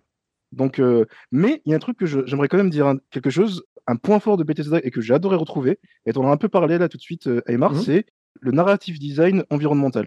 Ouais. Comment ils racontent des histoires avec leurs décors, avec juste un corps qui est par, euh, qui est par là, des, des Ouais. petites euh, gerbes de sang par-ci par-là. Tu racontes une histoire et ça, je trouve ça incroyable. C'était le point fort pour moi de Fallout 3. Ouais Et, euh, et Bah, je- Là, là j'en ai une anecdote comme ça qui est, qui est justement qui est rigolote. Je me pose sur une planète à la con, je commence à faire plein d'explorations et donc je me décide à la faire à 100%. Donc euh, euh, je me retrouve dans des caves à miner des trucs, je retrouve des, des, des interfaces, je vois un vaisseau se poser, donc je me pointe et de manière dynamique ça rajoute un point d'intérêt sur la map. Je me bats contre des pirates, bref il m'arrive plein de trucs et tu te laisses vite entraîner dans ce, ce, ce bac à sable. Et à un moment je trouve une base qui est une ancienne fabrique de robots. Et il y a que des robots à l'extérieur. Et euh, il y en a un qui se pointe vers moi et qui me dit euh, les humains sont pas tolérés, ils ralentissent la cadence, ils empêchent d'avoir une performance optimale. Si j'essaye de rentrer sur à l'intérieur de, de la base, je serai tué. Et en fait, euh, je me faufile et je vois qu'il y a des humains qui se sont fait flinguer. En fait, les robots se sont rebellés, ont tué tous les humains. Et tu sais, c'est assez drôle parce que j'ai même pas eu besoin de lire un notepad ou d'avoir une mission, d'avoir un truc officiel. Il suffit que tu, voilà, tu Ouais. regardes l'environnement, tu parles au robot, tu regardes ce qui s'est passé, puis tu comprends tout de suite ce qui est arrivé dans la map. Et c'est assez cool de trouver ce genre de choses. Le, jeu va être parfait pour. Moi, j'ai un de mes collègues de travail, là. Lui, il est geek en tabarnak, là. Puis lui, Mass Effect, là, je pense qu'il l'a fait quatre fois. Je pense qu'il le fait une fois ou deux ans, toutes les trois Mass Effect. Ok. Puis il prend des choix différents. C'est un gars qui Ah. tripe. Il a tout écouté de tout ce qui se fait de Star Trek, connaît Star Wars.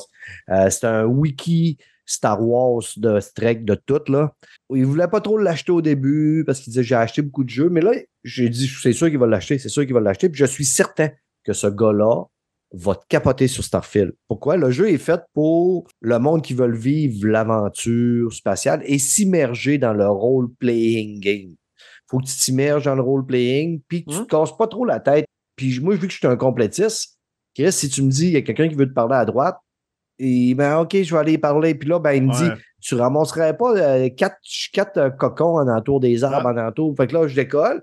Pendant que je ramasse ça, il y a quelqu'un qui me dit Hey, la femme là-bas, elle a affaire à toi. Ah, tabarnak, hey, si mon questlog est déjà, j'ai déjà 30 quests dans mon Ah, c'est questlog. sûr. J'ai 16 heures de fête. Puis là, je commence déjà à aller à gauche puis à droite. Fait que- mais les gens qui vont, tu sais, qui vont, ils vont se taper un peu, justement, des graphismes un peu là, parce qu'eux autres, c'est juste le role-playing game. Là. Ceux-là qui sont parfaits à s'asseoir à une table, puis rentrer dans leur tête, puis dire OK, on traverse la porte, tire les dés, t'as fait 5, t'es pas capable d'ouvrir la poignée de porte. Ça, ça va être parfait. Euh, mais en fait, le truc, c'est que moi, quand je, quand je, joue, je me dis, qu'est-ce que Starfield a que d'autres gens n'ont pas, techniquement? Et même euh, artistiquement, si j'ai envie de dire, même si l'artistique, c'est un peu plus compliqué. Euh, en fait, si je veux un bon RPG avec une bonne histoire et des personnages engageants au point où parfois te- t'en pleures parce que t'en perds un, parce qu'il y en a un qui, qui meurt, etc., bah, je joue à Mass Effect. Si je veux de l'exploration spatiale avec du gunplay, bah, je joue à Elite Dangerous. Si je veux de pure exploration, ou parfois, parfois on s'emmerde un peu au bout de deux heures, mais au moins on a ces deux heures où on est vraiment accroché, bah, je joue à No Man's Sky, même si c'est pas le même jeu. Mais en- encore une fois, ce que je dis là, c'est que Starfield essaye de faire tout ce que font ces jeux-là, mais le problème, c'est que c'est peut-être un peu trop gros, en fait. C'est-à-dire que moi, je m'en fous que je puisse looter tous les objets qu'il y a dans une pièce. C'est-à-dire que moi, je m'en fous de pouvoir euh, looter un, un- un gobelet en plastique qui coûte Ouais, 5 c'est- crédits. ça, ça, ça m'a fait rire un peu. Ça, je, ne comprends pas cette proposition. Cyberpunk Pourquoi nous le ça? aussi. C'est pourquoi, vous nous mettez. Gardez un petit peu plus peut-être de ressources à pas être capable de looter de la marde et du dérouleau de scotch tape qui te donne trois scènes. Tu sais, je trouve que c'est une vieille mentalité aussi, ça. Fais moins que looter qu'est-ce qui est intéressant, puis euh, je vais avoir l'immersion pareil. Là. Je me suis fait la même, mais je te promets que les, les tapes, ils servent dans le craft. Ah ouais, ouais, ouais, peut-être les Oui, non, holo je tapes, suis, là. non, je suis, je- je suis d'accord. Hein. Je suis entièrement d'accord. Ah, mais t'as pas eu- Quand, quand tu cliques dessus, moi, j'ai euh, vu un rouleau de scotch, j'ai cliqué dessus, puis ça ne disait pas que ça servait à. Ouais, justement, tu le, découvres, tu le découvres après. En fait, t'as as plein de trucs comme d'hab. C'est les. Alors ça, c'est un autre truc. C'est des choix de design. C'est les immersive sims où leur délire, c'est de te permettre d'abuser du système, de faire un peu tout et n'importe quoi dans Starfield. C'est la philosophie de Bethesda. Ça se retrouve là-dedans. Et du coup, effectivement, t'as raison. Les, les rôlistes ou ceux qui veulent vraiment s'immerger ou jouer un perso en assumant le délire, le jeu te propose de faire ce que tu veux. hein. Tu peux devenir un pirate de l'espace, un contrebandier. euh, Oui, travailler à la solde des flics, devenir euh, une espèce de fasciste, rentrer dans un culte, enfin, tu sais, des trucs, mais improbables, bah, tu peux les faire. Et ça a toujours été la grande force des, des jeux Bethesda. Et celui-là, honnêtement, encore une fois, là-dessus, il livre complètement sa proposition et sa vision. Le truc qu'il a, c'est que il a, pour moi, ce dont il souffre euh, à date, et c'est vraiment avec une quinzaine d'heures de jeu, c'est que il offre énormément de choses, mais il excelle nulle part. Il Mhm. fait plein de choses bien, mais rien d'excellent. Bah. Là où t'as beaucoup de jeux qui en fait euh, sont moins généreux sur ce qu'ils te permettent de faire, mais alors par contre, le combat il va être tight, l'exploration va être géniale, le jeu va être super beau. Eux, ils ont pas tout ça. C'est en fait une proposition gargantuesque, et je pense que plus tu rentres, à mon avis, les gens qui disent au bout de 20 heures, tu t'éclates et tout, c'est parce que plus tu rentres dans le délire et tu commences à assumer, et tu commences à embrasser la proposition et à faire, euh, à t'approprier le jeu, plus tu trouves que le jeu est cool. Mais c'est vrai qu'au début, c'est un peu euh, le gavage, tu t'en prends un peu de tous les côtés, rien n'a l'air extraordinaire, ton premier combat va pas te marquer. Euh, ton premier voyage dans l'espace, tu vas pas le trouver incroyable non plus. En fait, il y a rien qui te marque.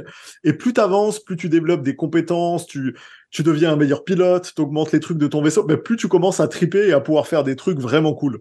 Moi, j'ai, honnêtement, j'ai l'impression que je vais le terminer, puis j'ai l'impression que dans 30 heures, je vais plus l'aimer encore. Puis ça m'est arrivé cet été, là, je viens de terminer. Ah. Il me reste à peu près 15 minutes, 15-20 minutes à faire sur contrôle, le jeu contrôle. J'ai fait Ah tous les jeux de Remedy. Adoré.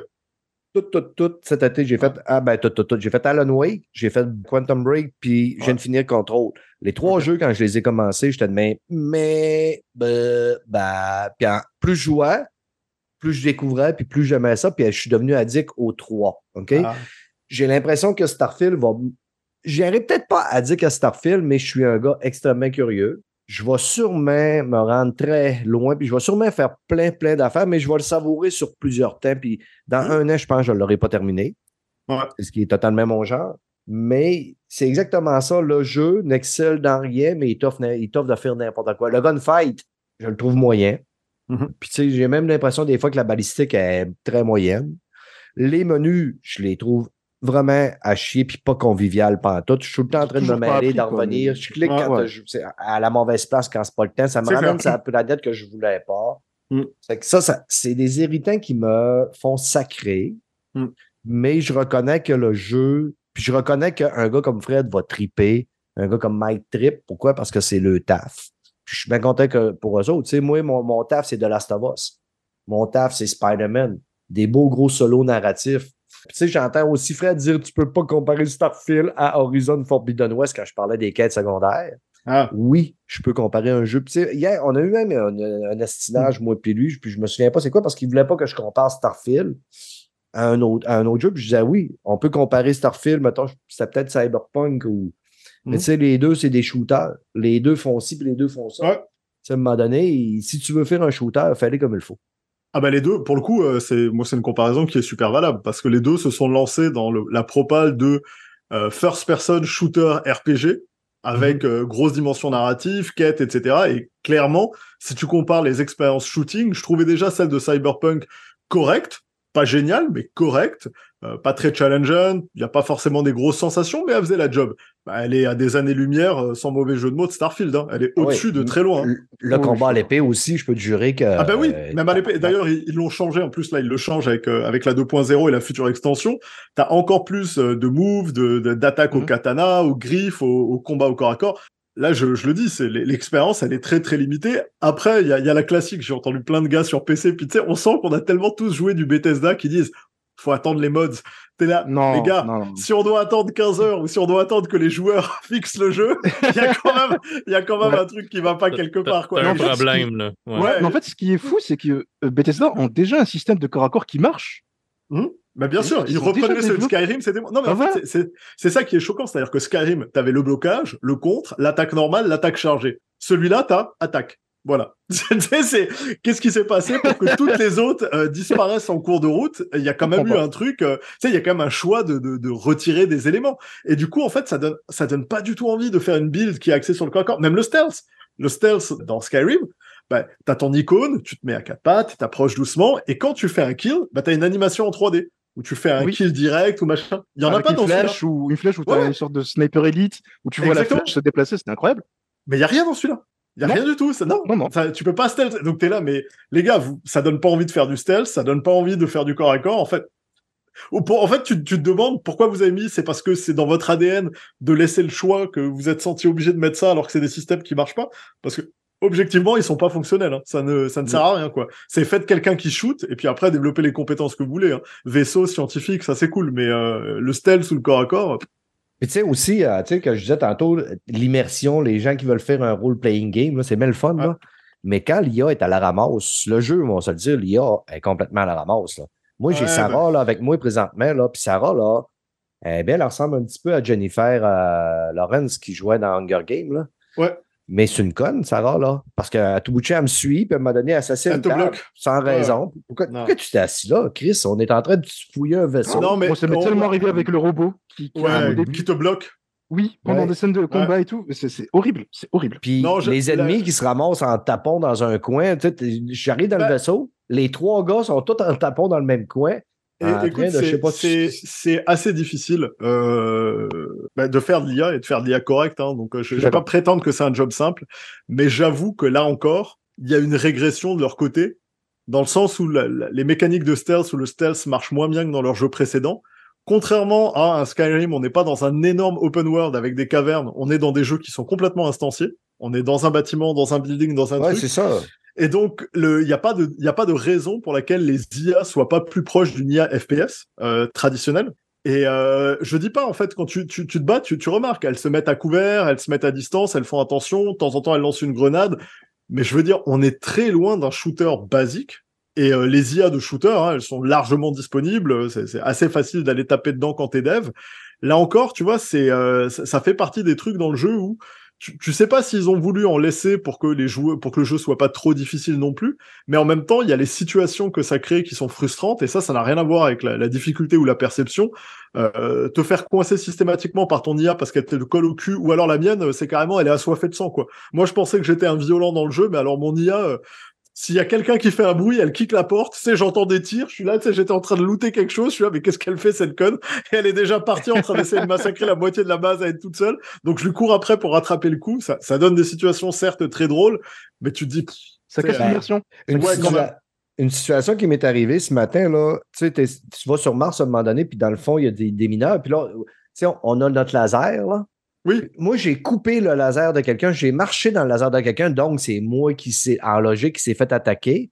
Ouais. Le monde est viré nuts, mon ami, là, puis même Sarah est en tabarnak après moi, puis elle me dit Je ne tolérerai pas que tu t'attaques au monde. Ta gueule, connasse, c'est moi qui viens de se faire brûler. Puis tout le monde se sont mis à me tirer, j'ai été obligé de Wow. fermer ma game, puis reloader ma save Ouais. parce que tout le monde était en train de virer. Ouais, ils ont viré aggro, ouais, ok.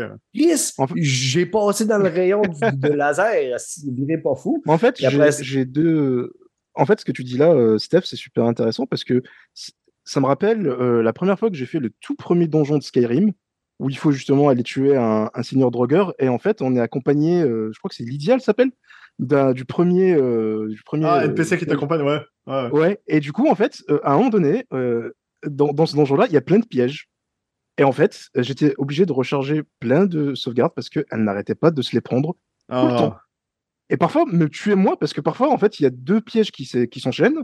En fait, si on appuie sur, si on marche sur un- une sorte de bouton, ben, en fait, ça déclenche des, en fait, les murs qui sont pleins de pics, en fait, ils se referment. Et en Ah fait, oui. et le, et on a deux à enchaîner. Du coup, je passe le premier, mais vu que Lydia me suit, ben, elle marche du coup sur cette stèle qui active les pièges et elle me one shot. Et ça, en fait, ça n'a pas changé depuis 2011. Ah, c'est Ouais. ça. Euh, et J'ai deux gars de, de l'industrie qui savent un petit peu plus que moi qui sont, comment que ça fonctionne. Mais je- tu sais, tu le disais tantôt, euh, Aymar, le jeu, on est tout le temps dans des environnements assez clos et assez fermés. C'est euh, quelque chose qu'on on me, on me disait ça. Oui, mais le jeu est tellement gros qu'ils n'ont pas le choix de sauver de la mémoire en faisant ci puis ça. Mais le jeu, oui, est gros, mais la plupart du temps, ce que t'es, c'est pas gros. Puis tu sais, justement, tu rentres d'un- d'un magasin, tu es en ville, tu rentres dans un hostie de magasin, puis le jeu, il load. Ouais. Non, non, c'est la moindre boutique. C'est, c'est, Ouais. alors, je te le dis tout de suite, c'est pas une question de, de, de sauver de l'espace ou quoi que ce soit. hein. Ça a rien à voir. On a des, des, parce que si en réalité tu mets les, les, tu mets les maps en surface réelle, euh, les unes à côté des autres, et tu regardes le nombre de fois où les mêmes bâtiments sont réutilisés, en fait, euh, tu sais, ad Mhm. nauseum sur plein de planètes. Et en même temps, eux ont une logique qui tient la route. C'est-à-dire que comparé à un RPG où tu fais 50 euh, cavernes drogue et elles se ressemblent toutes, comparativement à celui-ci où on explore l'espace et on installe des bases en préfabriqué qui ont forcément le même look, il y a comme un truc qui fait bon, ok, d'accord, ça tient la route, ça passe, on, on va l'accepter. Mais euh, en réalité, si tu regardes le nombre d'assets différents, le nombre de tenues, de personnages, d'armes, etc., c'est pas un jeu qui euh, met la misère à un cyberpunk. Hein.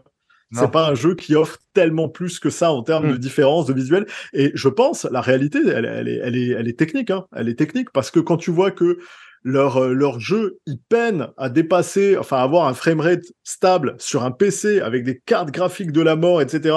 Et sur console, ils n'arrivent pas à passer le cap. euh, bah, certes, ils passent pas les 30 FPS parce qu'ils ont fait des choix, mais c'est pas comme on a vu des jeux à 30 FPS euh, en 4K qui étaient incroyables sur le plan visuel.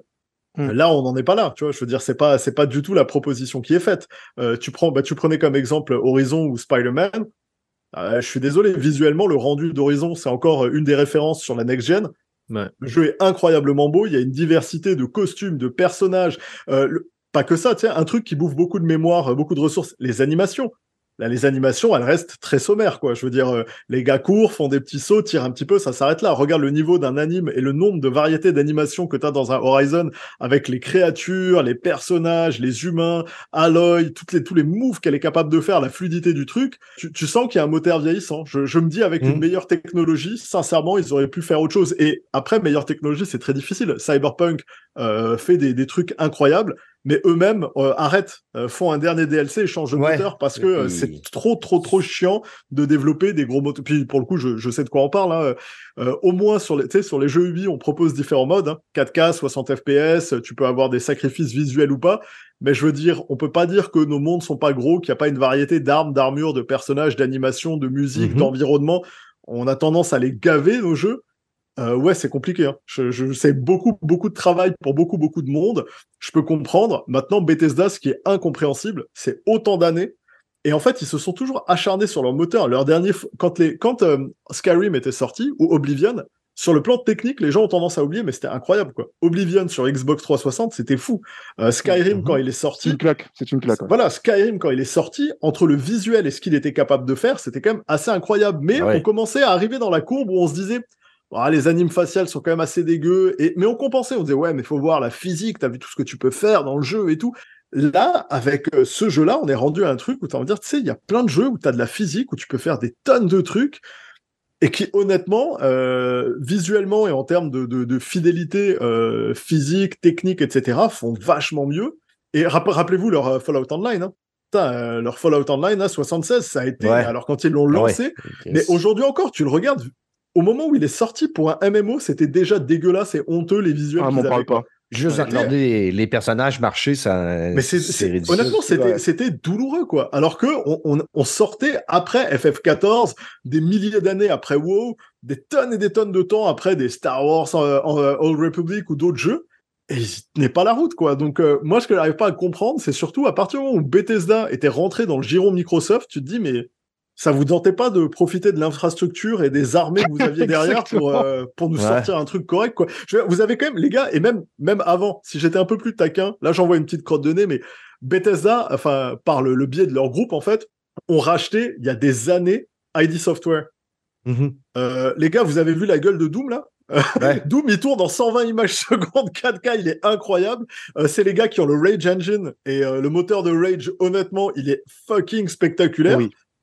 Tu te dis, mais euh, je veux dire, pour- vous les avez rachetés, ils sont à vous? Tu sais, ça vous Mm. tentait pas juste de discuter avec eux, ça- quoi? Ça n'avait pas été dit que les gars d'ID Software avaient été donnés un coup de main à l'équipe si. de, Ah ouais, de Ils les- Starfall. non, non, ils les ont supportés, ils les ont supportés, mais encore une fois, il y a toujours la classique des. Alors, euh, je peux pas présumer, je sais pas comment ça se passe, mais j'ai vu, à titre personnel, deux ou trois fois, le syndrome de l'ingénieur qui te dit Non, mais tu sais, sa roue à lui, c'est de la merde. Moi, je Ouais, faire ça. une roue comme t'as jamais vu une roue rouler de toute ta vie. Ouais, Et le ça. gars, il te refait la roue dans le moteur et t'es là. Mais pourquoi tu m'as fait perdre fucking six mois? Pour faire une roue comme ça. Exactement. Une, Mais en une fait, blague entre nous, Krieger, Krieger, elle va le faire rigoler, mais nous, on rigolait. Tu sais combien de fois on a dû modéliser à Ubisoft un putain d'AK-47 Mais genre, mais des milliards de fois. Tu sais Bah combien, de, combien de boîtes ont modélisé des dizaines de fois des AK T'es là, putain, les gars, à partir du moment... Il a pas changé. Ça fait depuis la 1947 que ce gun a la même Donc, ouais, à un moment donné... parfois, sont- ouais, Mais ouais, à un moment donné, vous me le sortez sous ZBrush, vous me faites une super version high-res, et nous, on la décline en mid-poly, low-poly quand on en a besoin, et c'est une référence, et plus jamais on va la refaire, quoi. On n'est pas obligé de la refaire 50 fois. Et si? Parce qu'ils aiment ça, tout refaire eux-mêmes pour Après- montrer que c'est les meilleurs. Putain, Après, moi, je viens d'un studio qui, qui, euh, comment dire, qui, qui a, techniquement, comparé à Ubisoft, est un peu plus petit, tu vois, et plus bah petit. oui, On a, euh, on a euh, l'habitude de beaucoup recycler, tu vois. Bah, il faut. Et parce que, bah, on n'a pas autant de moyens qu'on veut, Mais oui. et on n'a pas beaucoup de temps, et on n'a pas beaucoup de main-d'œuvre, surtout. Ah. Et, euh, et Non, du mais- coup, bah, mais je comprends totalement. Mais écoute, le recyclage, les, même les, tous les studios AAA, le font- alors, je vous nomme un jeu, Hogwarts Legacy. Ouais. Les hosties de caverne. Y en a-tu Ah, une oui. différente? Non. Non, Ils font non. toutes, toutes, toutes, toutes, toutes. Ben. Est-ce que, ça a, ga- est-ce que ça a gâché le plaisir de, de jouer à Hogwarts Legacy? Non. Non, mais les, les, les- les joueurs sont pires que ça, euh, Stéphane. Je te jure qu'ils sont pires que ça. C'est c'est pas tant quand on. quand tu, tu répètes ad nauseum un truc, parce que au bout d'un moment, ce que ça peut gâcher, c'est dans la répétitivité de faire 25 fois le même type de quête. Mais les reproches en général que tu prends sont bien pires que ça. God of War, je me rappelle que ça avait reproché l'animation où il poussait la barque dans l'eau et t'étais là mais tu croyais que c'était une priorité dans un jeu de refaire une anime de barque dans l'eau quand elle est parfaite, que tu l'as fait sur un jeu et que, mais on s'en contrefou. Si tu retravailles tes animes de combat, ton intelligence artificielle, euh, tes mécaniques de fight, ce qui avait été le cas avec l'utilisation des éléments et machin, mais tu penses pas que c'est plus important que comment est-ce que tu montes sur ton fucking cheval? Le gars avait voulu que Kratos marche à la pointe des pieds. mais non, mais qui change de truc. Et tu vois, pareil, Spider-Man qui arrive, mais garanti, 80% des moves vont être les mêmes. T'as envie de dire, mais qu'est-ce qu'on s'en fout? L'anime, elle colle au perso, elle est mmh. parfaite, ils ont établi une base, on s'en fout. Checkez bien le, commentaire de Spider-Man 2.0, c'est le même, c'est une extension. Bah, euh. Écoute, le risque qu'il a, et pour vrai, le risque qu'il a, c'est que, et pour moi, hein, sur, un, sur un open world, sur un open world, un des grands risques, c'est que la ville est aussi un personnage. Mhm. L'environnement est un personnage. Je te dis, je viens, d'une, je viens de plusieurs séries sur lesquelles on nous reproche de dire ah mais les jeux c'est tout le temps pareil. Quand tu, tu quand nous on change complètement d'époque, de ville, euh, d'animation, d'armes, de d'histoire. On a on, d'histoire. On arrive à te le reprocher. Donc imagine quand tu reviens pour la troisième fois à New York City. Donc New York va pas changer fondamentalement. Ils ont beau te rajouter des quartiers en disant ah cette fois-ci il y a Brooklyn ou Harlem. New York c'est New York. Mais c'est ça, 80% de Manhattan, ça va être Manhattan. Maintenant, c'est dommage parce que c'est la ville de Spider-Man, il y est attaché et la navigation est tellement géniale dedans que. Mais moi, j'espère réellement. En fait, j'éprouve très peu d'intérêt par les features du genre ah ben maintenant il peut planer un petit peu et machin mais je m'en balance votre navigation elle était parfaite si vous mettez un truc qui va être plus rapide euh, plus facile pour les joueurs guess what? Ils vont l'utiliser ils vont quasiment plus naviguer comme avant. Or, avant, c'était un des rares jeux où quand on te disait d'aller de l'autre côté de la ville, tu te téléportais pas parce que tu avais juste le plaisir de te balader de l'autre côté de la ville. Donc, pour moi, ça, en fait, tu sais, si c'est pas brisé, n'essaie pas de le changer. La navigation mhm. est géniale. À la limite, ce qu'on te demande, c'est un autre environnement. Donc, tu sais quoi? Si tu peux te casser de New York pour m'emmener, j'en sais rien, moi, à Chicago, San Francisco ou dans une planète extraterrestre où on va combattre les symbiotes, bah vas-y, gâte-toi, comme ça je vais pouvoir avoir un autre environnement et j'aurai ce sentiment de c'est pas le même jeu et c'est pas le jeu qui recycle la plupart de ces systèmes parce que tu m'auras changé un des personnages principaux qui est la ville, le décor. Après que Spidey garde ses animes, Spidey c'est Spidey, hein, mettez-lui trois nouvelles attaques et deux pouvoirs et on est réglé. Hein. Mais tu sais, moi, mon, mon, directeur, qui est aussi le directeur du studio, qui est aussi le directeur créatif de nos jeux, euh, quand j'étais arrivé en stage, il m'avait appris un truc, il m'a dit euh, le mieux, c'est toujours l'ennemi du bien. Tu vois bah, Clairement. Et je suis totalement d'accord avec lui parce que nos jeux ont très bien marché, euh, alors que ben on a gardé plus ou moins le, même système qu'à l'époque, euh, sauf un jeu qui était vraiment nouveau. Mais, mais du coup, je suis totalement d'accord avec toi. Il y a un truc qui me dérange moi personnellement avec Bethesda, c'est que j'ai l'impression qu'ils ne comprennent pas ce qu'on leur dit. En fait, c'est fou quand même. cest que moi, tu, un petit problème. ouais, problème. C'est léger. Un détail. C'est juste que les gars, on n'a rien à foutre de ce qu'on dit. Ah ouais, quand même. Bah, en fait, ah dire que c'est l'une des plus grosses. Euh, alors, encore une fois, je dis que avoir cet exclu-là chez Xbox, c'est très bien. Je veux dire, c'est pas un mauvais jeu, le jeu est très bien. Avoir ça, c'est quand même un sacré mastodonte du côté de Xbox. Mmh. Euh, je pense qu'on aura peut-être certainement le même souci avec euh, Spider-Man 2, dans le sens où bah, ça va être la même chose que le premier, tatati tatata, on connaît. Euh, on sent, Et il y a la classique de, et en même temps, si c'est aussi bon que le premier, on va pas? se gêner. Bah je, vais envoyer, euh, je vais envoyer un petit jab de plus pour euh, mon copain Denis Talbot. Ah! vendredi, vendredi soir, quand on faisait Radio Talbot, Denis a quand même assez décrié un facteur manquant qui est quand même très important pour un gars comme lui. Denis est daltonien. Mm-hmm. Et il n'y a aucun. Dans l'accessibilité du jeu, tu as juste des, euh, des ATH ou de la brillance ou des affaires de même, mais il n'y a rien pour les daltoniens, il n'y a rien pour aider ah, à les gens qui ont un handicap. J'ai pas encore vu mm-hmm. les notes d'accessibilité. Puis, et j'avoue que maintenant, en 2023, ouais, j'avoue, euh, pour des studios Microsoft qui a autant investi, c'est un peu. Il y a autre chose euh, que je veux dire, et ça, c'est un truc qui m'énerve. triple A, je, sais, je, pense que ça a facilement dépassé les 200 millions. J'estime, hein. mais je pense que ça a facilement dépassé les 200 millions quand tu es sur un PC français, c'est en QWERTY et pas en AZERTY. Non. Et je te jure, est-ce que tu as vu le nombre de commandes qu'il y a dans ce jeu? 2-3, ouais. Mec, je te jure, j'ai chronométré. Ah, je savais pas. C'est ah, ok. Ils ont 35 minutes à changer les, les contrôles. 35 minutes. Oh, ça, ça c'est presque un coup classique de Microsoft. Hein. C'est même plus J'ai envie de péter un câble. J'ai envie de. Ça m'énerve. C'est-à-dire que c'est. c'est- En plus, je, je vous jure que je, je sais comment ça se passe. C'est très facile à faire. C'est vraiment pas dur à faire. C'est juste qu'il faut, oui, certes, il faut avoir un input designer qui doit faire en QWERTY, en AZERTY, AZERTY espagnol, etc., etc.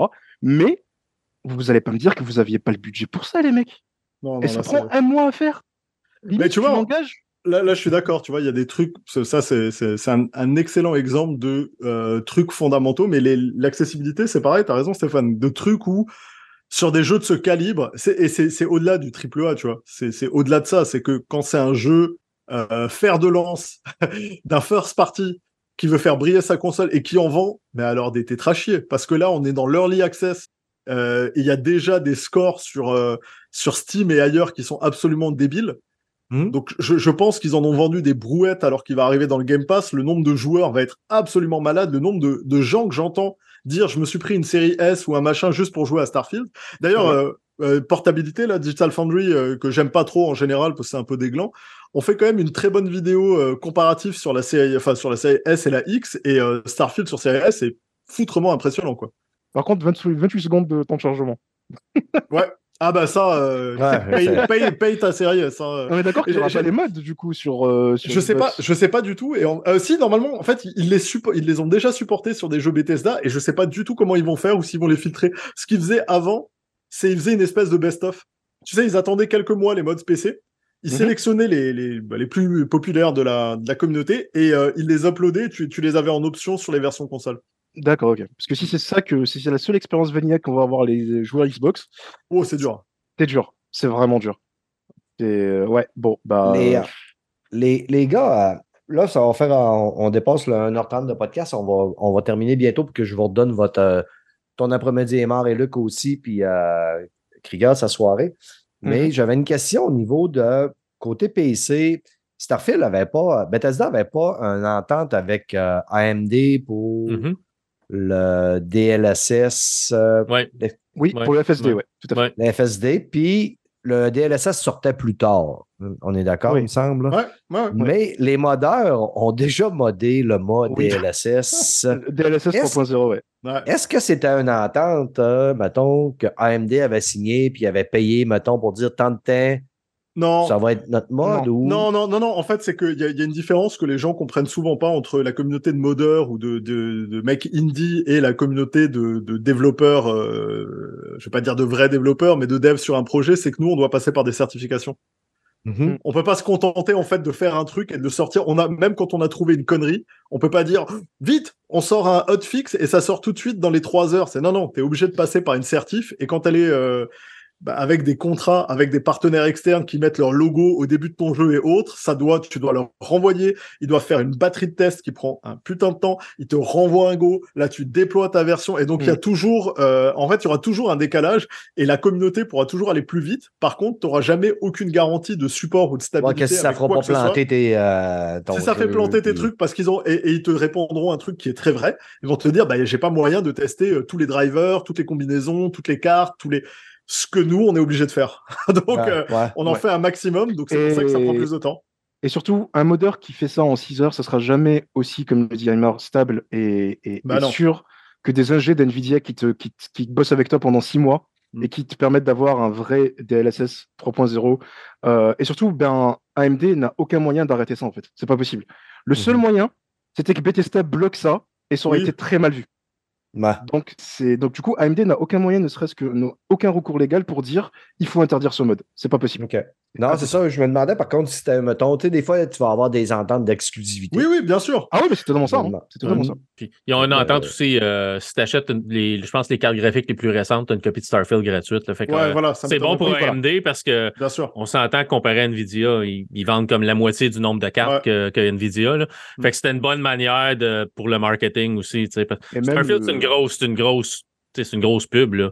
Bien Puis sûr. on, on en est, je pense qu'on en est où on en est aujourd'hui parce qu'il y a tellement eu de marketing, puis c'est tellement le hype, puis tu as les gens qui s'attendaient à ce que les gens qui voulaient que le jeu soit une merde pensent encore que le jeu est une merde. Les gens qui C'est ça. pensent que c'est le dernier jeu de leur vie qu'ils allaient acheter, qu'ils allaient jouer à Starfield jusqu'à leur retraite à 65 ans, pensent que c'est le meilleur jeu qui a jamais ça. sorti. Puis il y a le gens- les gens au centre qui disent ben, c'est c'est correct. tu sais.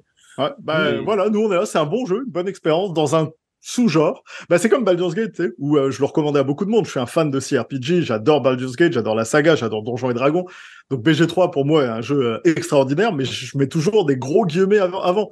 Ce que je fais aux gens, tu sais, il y a des gens qui supportent pas les jeux en tour par tour, qui aiment pas quand ça parle trop, qui tu dis écoute, euh, c'est pas aussi Ah ouais. facile d'entrer dedans. Il faut que- mettre des disclaimers, il faut mettre des c'est ça, disclaimers. c'est pas, c'est pas, en gros, c'est pas un action aventure populaire euh, que tu prends manette, bim bam, ça va marcher tout de suite et tu vas rentrer dedans. Il y a des efforts, le jeu est dur, c'est c'est C'est pas. Destiny.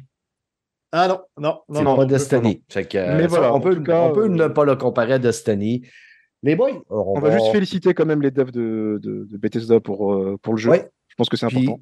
C'est ça. Parce- Puis Luc, tu as très bien résumé ça. Le jeu est ce qu'on en veut, puis ce qu'on en fait, puis comment on, on l'apprécie. Et chaque personne mange son, son steak comme il l'aime. Fait que, euh, puis, on, va- je on va continuer à en reparler parce que c'est sûr que Mike puis Fred, euh, ça va être le Ah sujet ouais. quand ils vont venir. Puis tu sais, c'est Euh, un jeu où il va se digérer en deux temps. hein. Je pense que Ouais. euh, faut mettre sa centaine d'heures dedans, le digérer un petit peu, voir comment Ah les ouais. gens vont réagir. Les, les jeux Bethesda marchent beaucoup sur l'effet de buzz et de bouche à oreille avec euh, tout le monde qui commence à raconter les petites aventures qu'ils ont vécues, tout ça. Donc, euh, je pense qu'il a encore, euh, il y a encore une belle dynamique et il a du, il a vachement de temps devant lui. Mm. Euh, ça reste un des plus gros jeux de l'année, un des incontournables. hein. Ça, c'est. euh, Il faut pas oublier Ça. que Bethesda excelle dans les extensions aussi. Ceux de Skyrim étaient parfaites. Ouais. Donc euh, peut-être qu'on aura de bonnes surprises après. On va savoir. C'est ça. Ah ouais, puis tu sais, comme moi, euh, j'aime quand même les petits dogfights. Là. Je n'ai pas fait beaucoup jusqu'à Ouais, date. mais ils sont cool. mais euh, ça peut venir me chercher. Ça fait que j'aurai sûrement d'autres commentaires à vous apporter. Euh, juste avant de terminer, je vous rappelle que oui, Non, j'allais dire, puis c'est dans le, dans le Game Pass. hein. donc les, les gars, Ouais, c'est pas comme ça. si Ouais, c'était très difficile. C'est ça. Que tu l'aies sur, tu, tu sois sur PC ou sur console, en gros, pour un 12 pièces par mois, tu vas pouvoir y jouer pendant un mois et te faire une opinion euh, très rapide, ou au pire, Le- tu t'abonnes et tu n'auras pas besoin de le. Le seul prix à payer, tu le c'est désinstalles. d'utiliser, euh, Puis... Voilà, le seul prix à payer, c'est d'utiliser le, le seul prix à payer, c'est de pa- d'utiliser l'application Xbox sur PC, c'est tout. Oui, c'est Mais, euh, qui aurait Ouais. les, les, de manière, le jeu est sorti hier au moment où ce que sort le podcast. Fait que vous Ah oui, commencer peut-être à faire votre propre idée.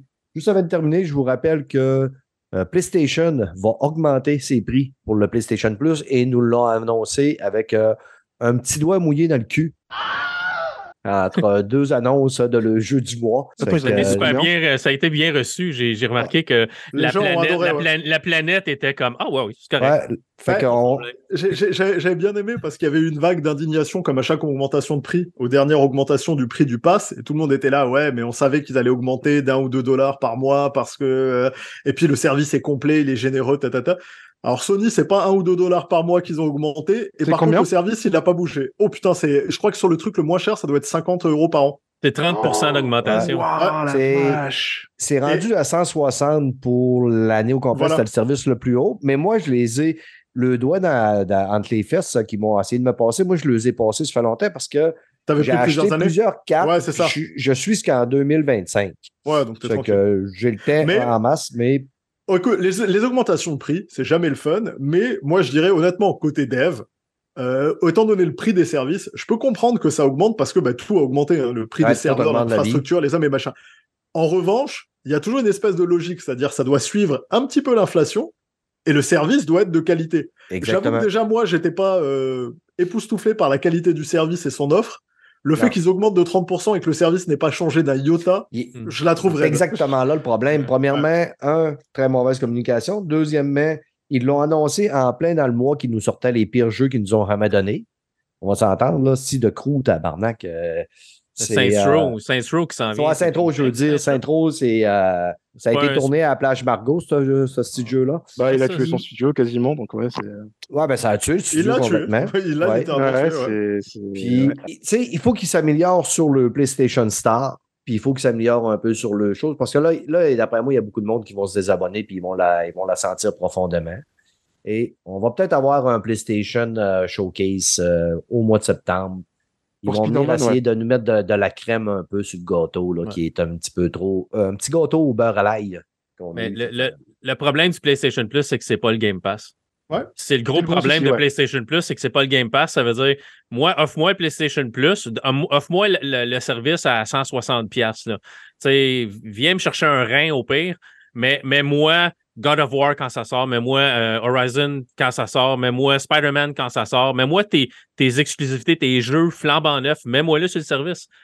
Starfield euh, est En là. fait, le problème, c'est que Sony n'ont Pas pas les reins de Microsoft. Ouais. En fait. Non, c'est ça, mais. ça. Non, mais ils n'ont pas besoin de le faire le parce que ils Mais ça se vend. Ouais, mais, mais ça, moi, l'option que j'aurais. bah, les, passes, par contre, ils en vendent de moins en moins et ça devient un air Ouais. de la guerre. Moi, ce que j'aurais fait à leur place, si t'as pas envie de compétitionner sur cet aspect-là qui est euh, les jeux Day One, parce que tu peux pas te le permettre, ne le fais pas.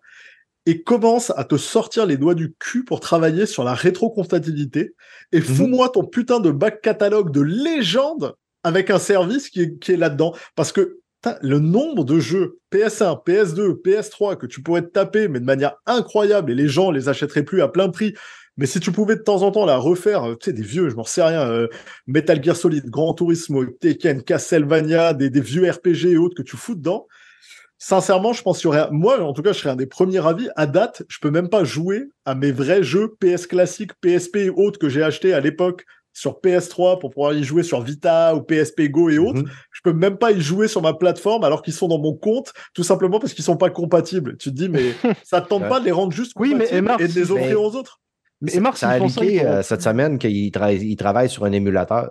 bah, depuis le temps. Euh, Ouais. Là, on peut leur en fournir. Pour le coup, là, les modeurs, euh, ça fait 12 ans qu'on a des émulateurs Bah ouais. qui tournent Ça existe, solides. ça existe Mais en, déjà. fait, là. mais en fait, le truc, c'est que s'ils font ça, ils pourront plus vendre de remake ni de remaster. Mais c'est ça, mais je suis d'accord. Et tu sais Non. quoi, Krieger? Je suis exactement d'accord. Et ça montre à quel point, vraiment, d'un point de vue éthique et business, les gars, c'est des requins, quoi. C'est-à-dire que t'as un service euh, comme une espèce de pseudo-pass pourri dont ils augmentent les prix et dont le contenu est à chier. Ils veulent, au lieu de te fournir euh, la rétrocompatibilité qui est d'origine sur toutes les consoles chez leurs compétiteurs et autres, ils préfèrent largement te revendre des ressucés de jeux qui sont sortis il y a 3 ans, il y a 5 ans, en passant un filtre 4K dessus et en te faisant, allez, c'est 80 dollars. Tu sais, les gars, à un moment donné, là, on, voit que vous êtes greedy, mais ce serait bien de sortir euh, des jeux, de faire montre d'un peu de bonne volonté, parce que vous avez beaucoup de fans. On aime vos jeux, on aime vos... Mais ce serait sympa, par exemple, de pas perdre nos catalogues, d'avoir un service qui se fout pas de notre gueule. En fait, ce serait bien de vous donner de l'argent pour un truc cool, plutôt que par soutien, quoi. On n'est pas vos patrons, quoi. On va le dire 2023 pour l'instant, euh, c'est pas l'année de Sony, puis euh, ils sont chanceux d'avoir euh, Spider-Man euh, sur le calendrier parce que c'est pas l'année qu'on va se souvenir d'eux autres ben, ben. Messieurs, messieurs, il arrive euh, presque trois heures. Si je veux me garder du temps pour aller faire une petite ride de vélo pour euh, garder ma forme et ma belle petite bedaine que j'ai réussi à perdre, je vais vous libérer. Luc, je sais qu'il te restait un sujet, mais euh, on leur fera un autre tantôt si ça ne te dérange problème. pas. Non, non, pas de problème. Merci d'être venu. On s'est emporté sur Starfield, puis ça, y est- je savais que ça allait quand même prendre beaucoup du temps du sujet, mais merci d'avoir été là, Luc. Pas de problème. Starfield qui est finalement un moins bon des Outer Worlds. Ben, ah, on Parce, pas- parce qu'il est mort, on parlait tantôt, c'est un, Moi- jeu qui est, moi- sous- moi, c'est un jeu je qui est dis- voilà. sous-estimé. Il est tellement vrai, excellent. c'est vrai, c'est vrai. Moi, moi, je dis pas qu'il est moins bon, mais je dis au final, c'est un Outer World glorifié. Et du coup, si t'attendais beaucoup, beaucoup, beaucoup plus, en tout cas pas dans les 15 premières heures. Après, Ben, peut-être que euh, je, vais construire, des- je vais construire des bases, je vais me perdre dans l'espace et vous me reverrez plus. Peut-être que Starfield va me motiver à faire The Other World. Euh, Luc, Ah! on rappelle le podcast à Luc, qui est réalité augmentée, que vous Exact. pouvez suivre sur toutes nos plateformes euh, sur un podcast que je vais faire un petit tour une fois de temps en temps. Puis euh, c'est plus professionnel que Player. Pour vrai? OK. Ouais, dis, si dis, moi de croire. Euh, Krieger, merci Yes. beaucoup, mon chum. Toujours Ben, un plaisir, de te jaser. Là, on, on va, on va essayer que ça ne panne pas euh, deux mois, trois mois avant qu'on s'en reparle. Avec grand plaisir. Avec très grand plaisir. Bah, en fait, euh, l'été, je t'avouerai que j'étais pas très disponible. Mais maintenant, euh, vu que c'est la rentrée et tout, tu peux m'appeler quand tu veux. Serai là. Mais là, là, là, tu vas faire une affaire, tu vas motiver la, la coquine, là, pour qu'elle vienne. La Je coquille la vois passer sur Twitter, elle a tout le temps des bons commentaires, puis je suis sûr qu'elle est Je suis capable très de- surpris, oui, parce qu'en fait, euh, je suis très très surpris parce que je- j'avoue que parfois même elle me surprend de sa. Elle est très, elle a des analyses très pointues Mhm. et elle fait des commentaires vraiment vraiment euh, intéressants. Donc euh, Très pertinent. Ça fait que euh, je suis sûr qu'elle va, tenir la barre. euh. Mani, écoute, elle, elle peut pas faire pire que ce que je fais. Ça fait que euh, tu, là, tu la motives. Prochain podcast, euh, j'aimerais ça qu'elle soit là. ok, Un ok, prochain épisode avec toi. avec plaisir. Super. Emma, hey, merci encore, mon chum, de, de Ouais, ça prendre le temps de plaisir. venir nous jaser. C'est toujours un plaisir. Puis euh, j'espère qu'un jour, euh, vu que toi, t'es pas comme euh, Krieger à l'autre bout de l'océan, on finisse par se croiser. Bah, c'est clair qu'on se fasse ça, avec plaisir. On se prend une bière et puis voilà. On sera encore en version encore moins censurée. C'est ça. On va se faire un meet-up un de ces quatre, mon chum. Fait que si jamais ça, tu ça passes par Granby, tu sais, tu nous lâches un petit whack. Que, Avec plaisir. Fait que merci les auditeurs. N'hésitez pas à nous envoyer un petit message comme Simeon tantôt qui nous a à écrire pour nous dire qu'il aimait ça, ce petit podcast peu professionnel-là. Ça nous régale. Comme je le dis, c'est mon Patreon à moi, vos petits messages. Fait que salut tout le monde. Au prochain podcast, Euh, Fred et Mike vont sûrement venir là m'arracher la tête. Bye, ciao. Bye. Ciao.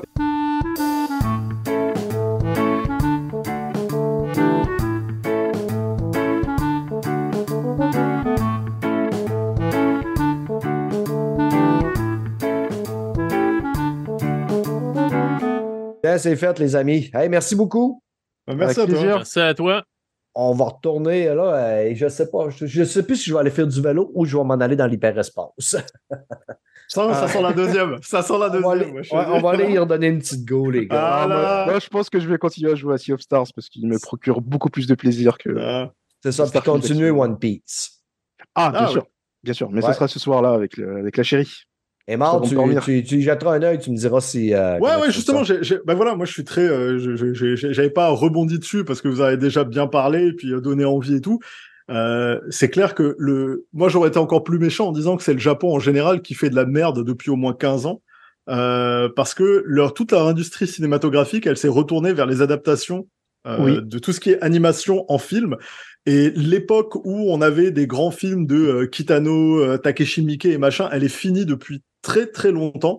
Aujourd'hui, tu vois que des films de merde, euh, genre Dragon Ball, euh, Dragon Ball, j'ai failli dire, Saint Seiya, euh, l'attaque des Titans, enfin que des trucs et, et des séries à la Netflix, genre Cowboy Bebop, Death Note. C'est un massacre de, de transformer ces chefs-d'œuvre de euh, affaires. Putain, Et tu sais, le, le film Akira qui a été signé à Hollywood depuis des années, moi j'ai des envies de meurtre quand on me parle de ça. Tu vois, tu te dis, écoute, c'est un chef-d'œuvre de l'animation, il est génial parce qu'il est en animation. Arrêtez de nous casser les couilles avec votre manque d'imagination et le fait de pas vouloir payer vos scénaristes. hein. soyez un petit peu plus, euh, un petit peu plus ouvert et puis ça ira mieux. Mais euh, de, de tout ce que j'ai entendu, ça a l'air vraiment cool. Et c'est vrai que on, on regarde beaucoup d'animés avec les gamins. One Piece, on a regardé une vingtaine. On est plutôt Dragon Ball en ce moment, après Saint Seiya et plein d'autres. Il est sur notre liste, c'est sûr qu'on va se les faire. Mhm.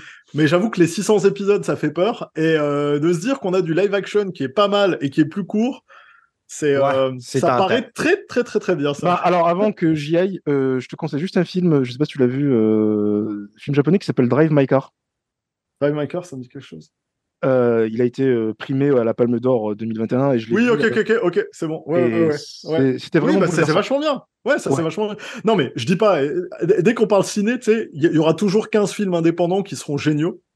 Mais je veux dire, ça mais je veux représente dire- pas l'industrie, oui, je suis d'accord. c'est ça. Si tu prends aujourd'hui l'industrie euh, cinéma asiatique, la Chine continue à nous chier des trucs avec des, du CGI pourri à la chaîne, et ils ont aussi un peu perdu la touch, mais t'as toujours des bons films indépendants. Ceux qui ont vraiment venu sur le devant de la scène, même si parfois leurs films se ressemblent, c'est la Corée, qui a pris euh, tout le business de l'Asie avec euh, des films de détectives noirs, des films d'action, des films de zombies, euh, du K-drama, et ils inondent le marché, et avec de la qualité en général. Donc, Ouais, c'est un peu coréen, triste, jusqu'à date, là, j'aime bien ce que je suis hein? puis que j'écoute. Là, puis c'est- oui, il livre. ah, hein.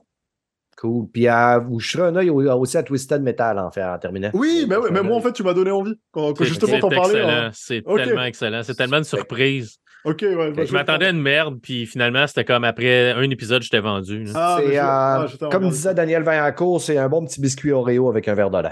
Ouais, Ah, ah mais c'est du bonbon. C'est régressif. ces belles paroles, les boys, je ferme ça. Thank you. Ouais. Bye. Bye. Ciao. เ Bye.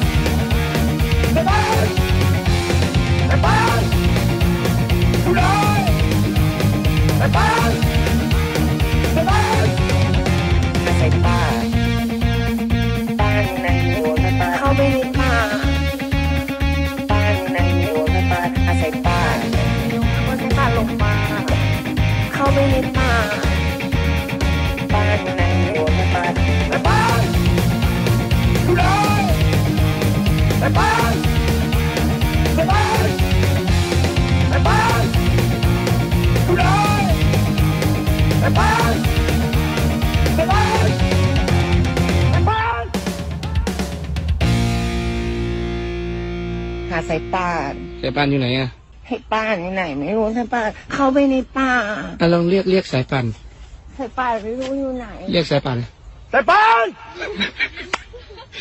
อยู่ไหน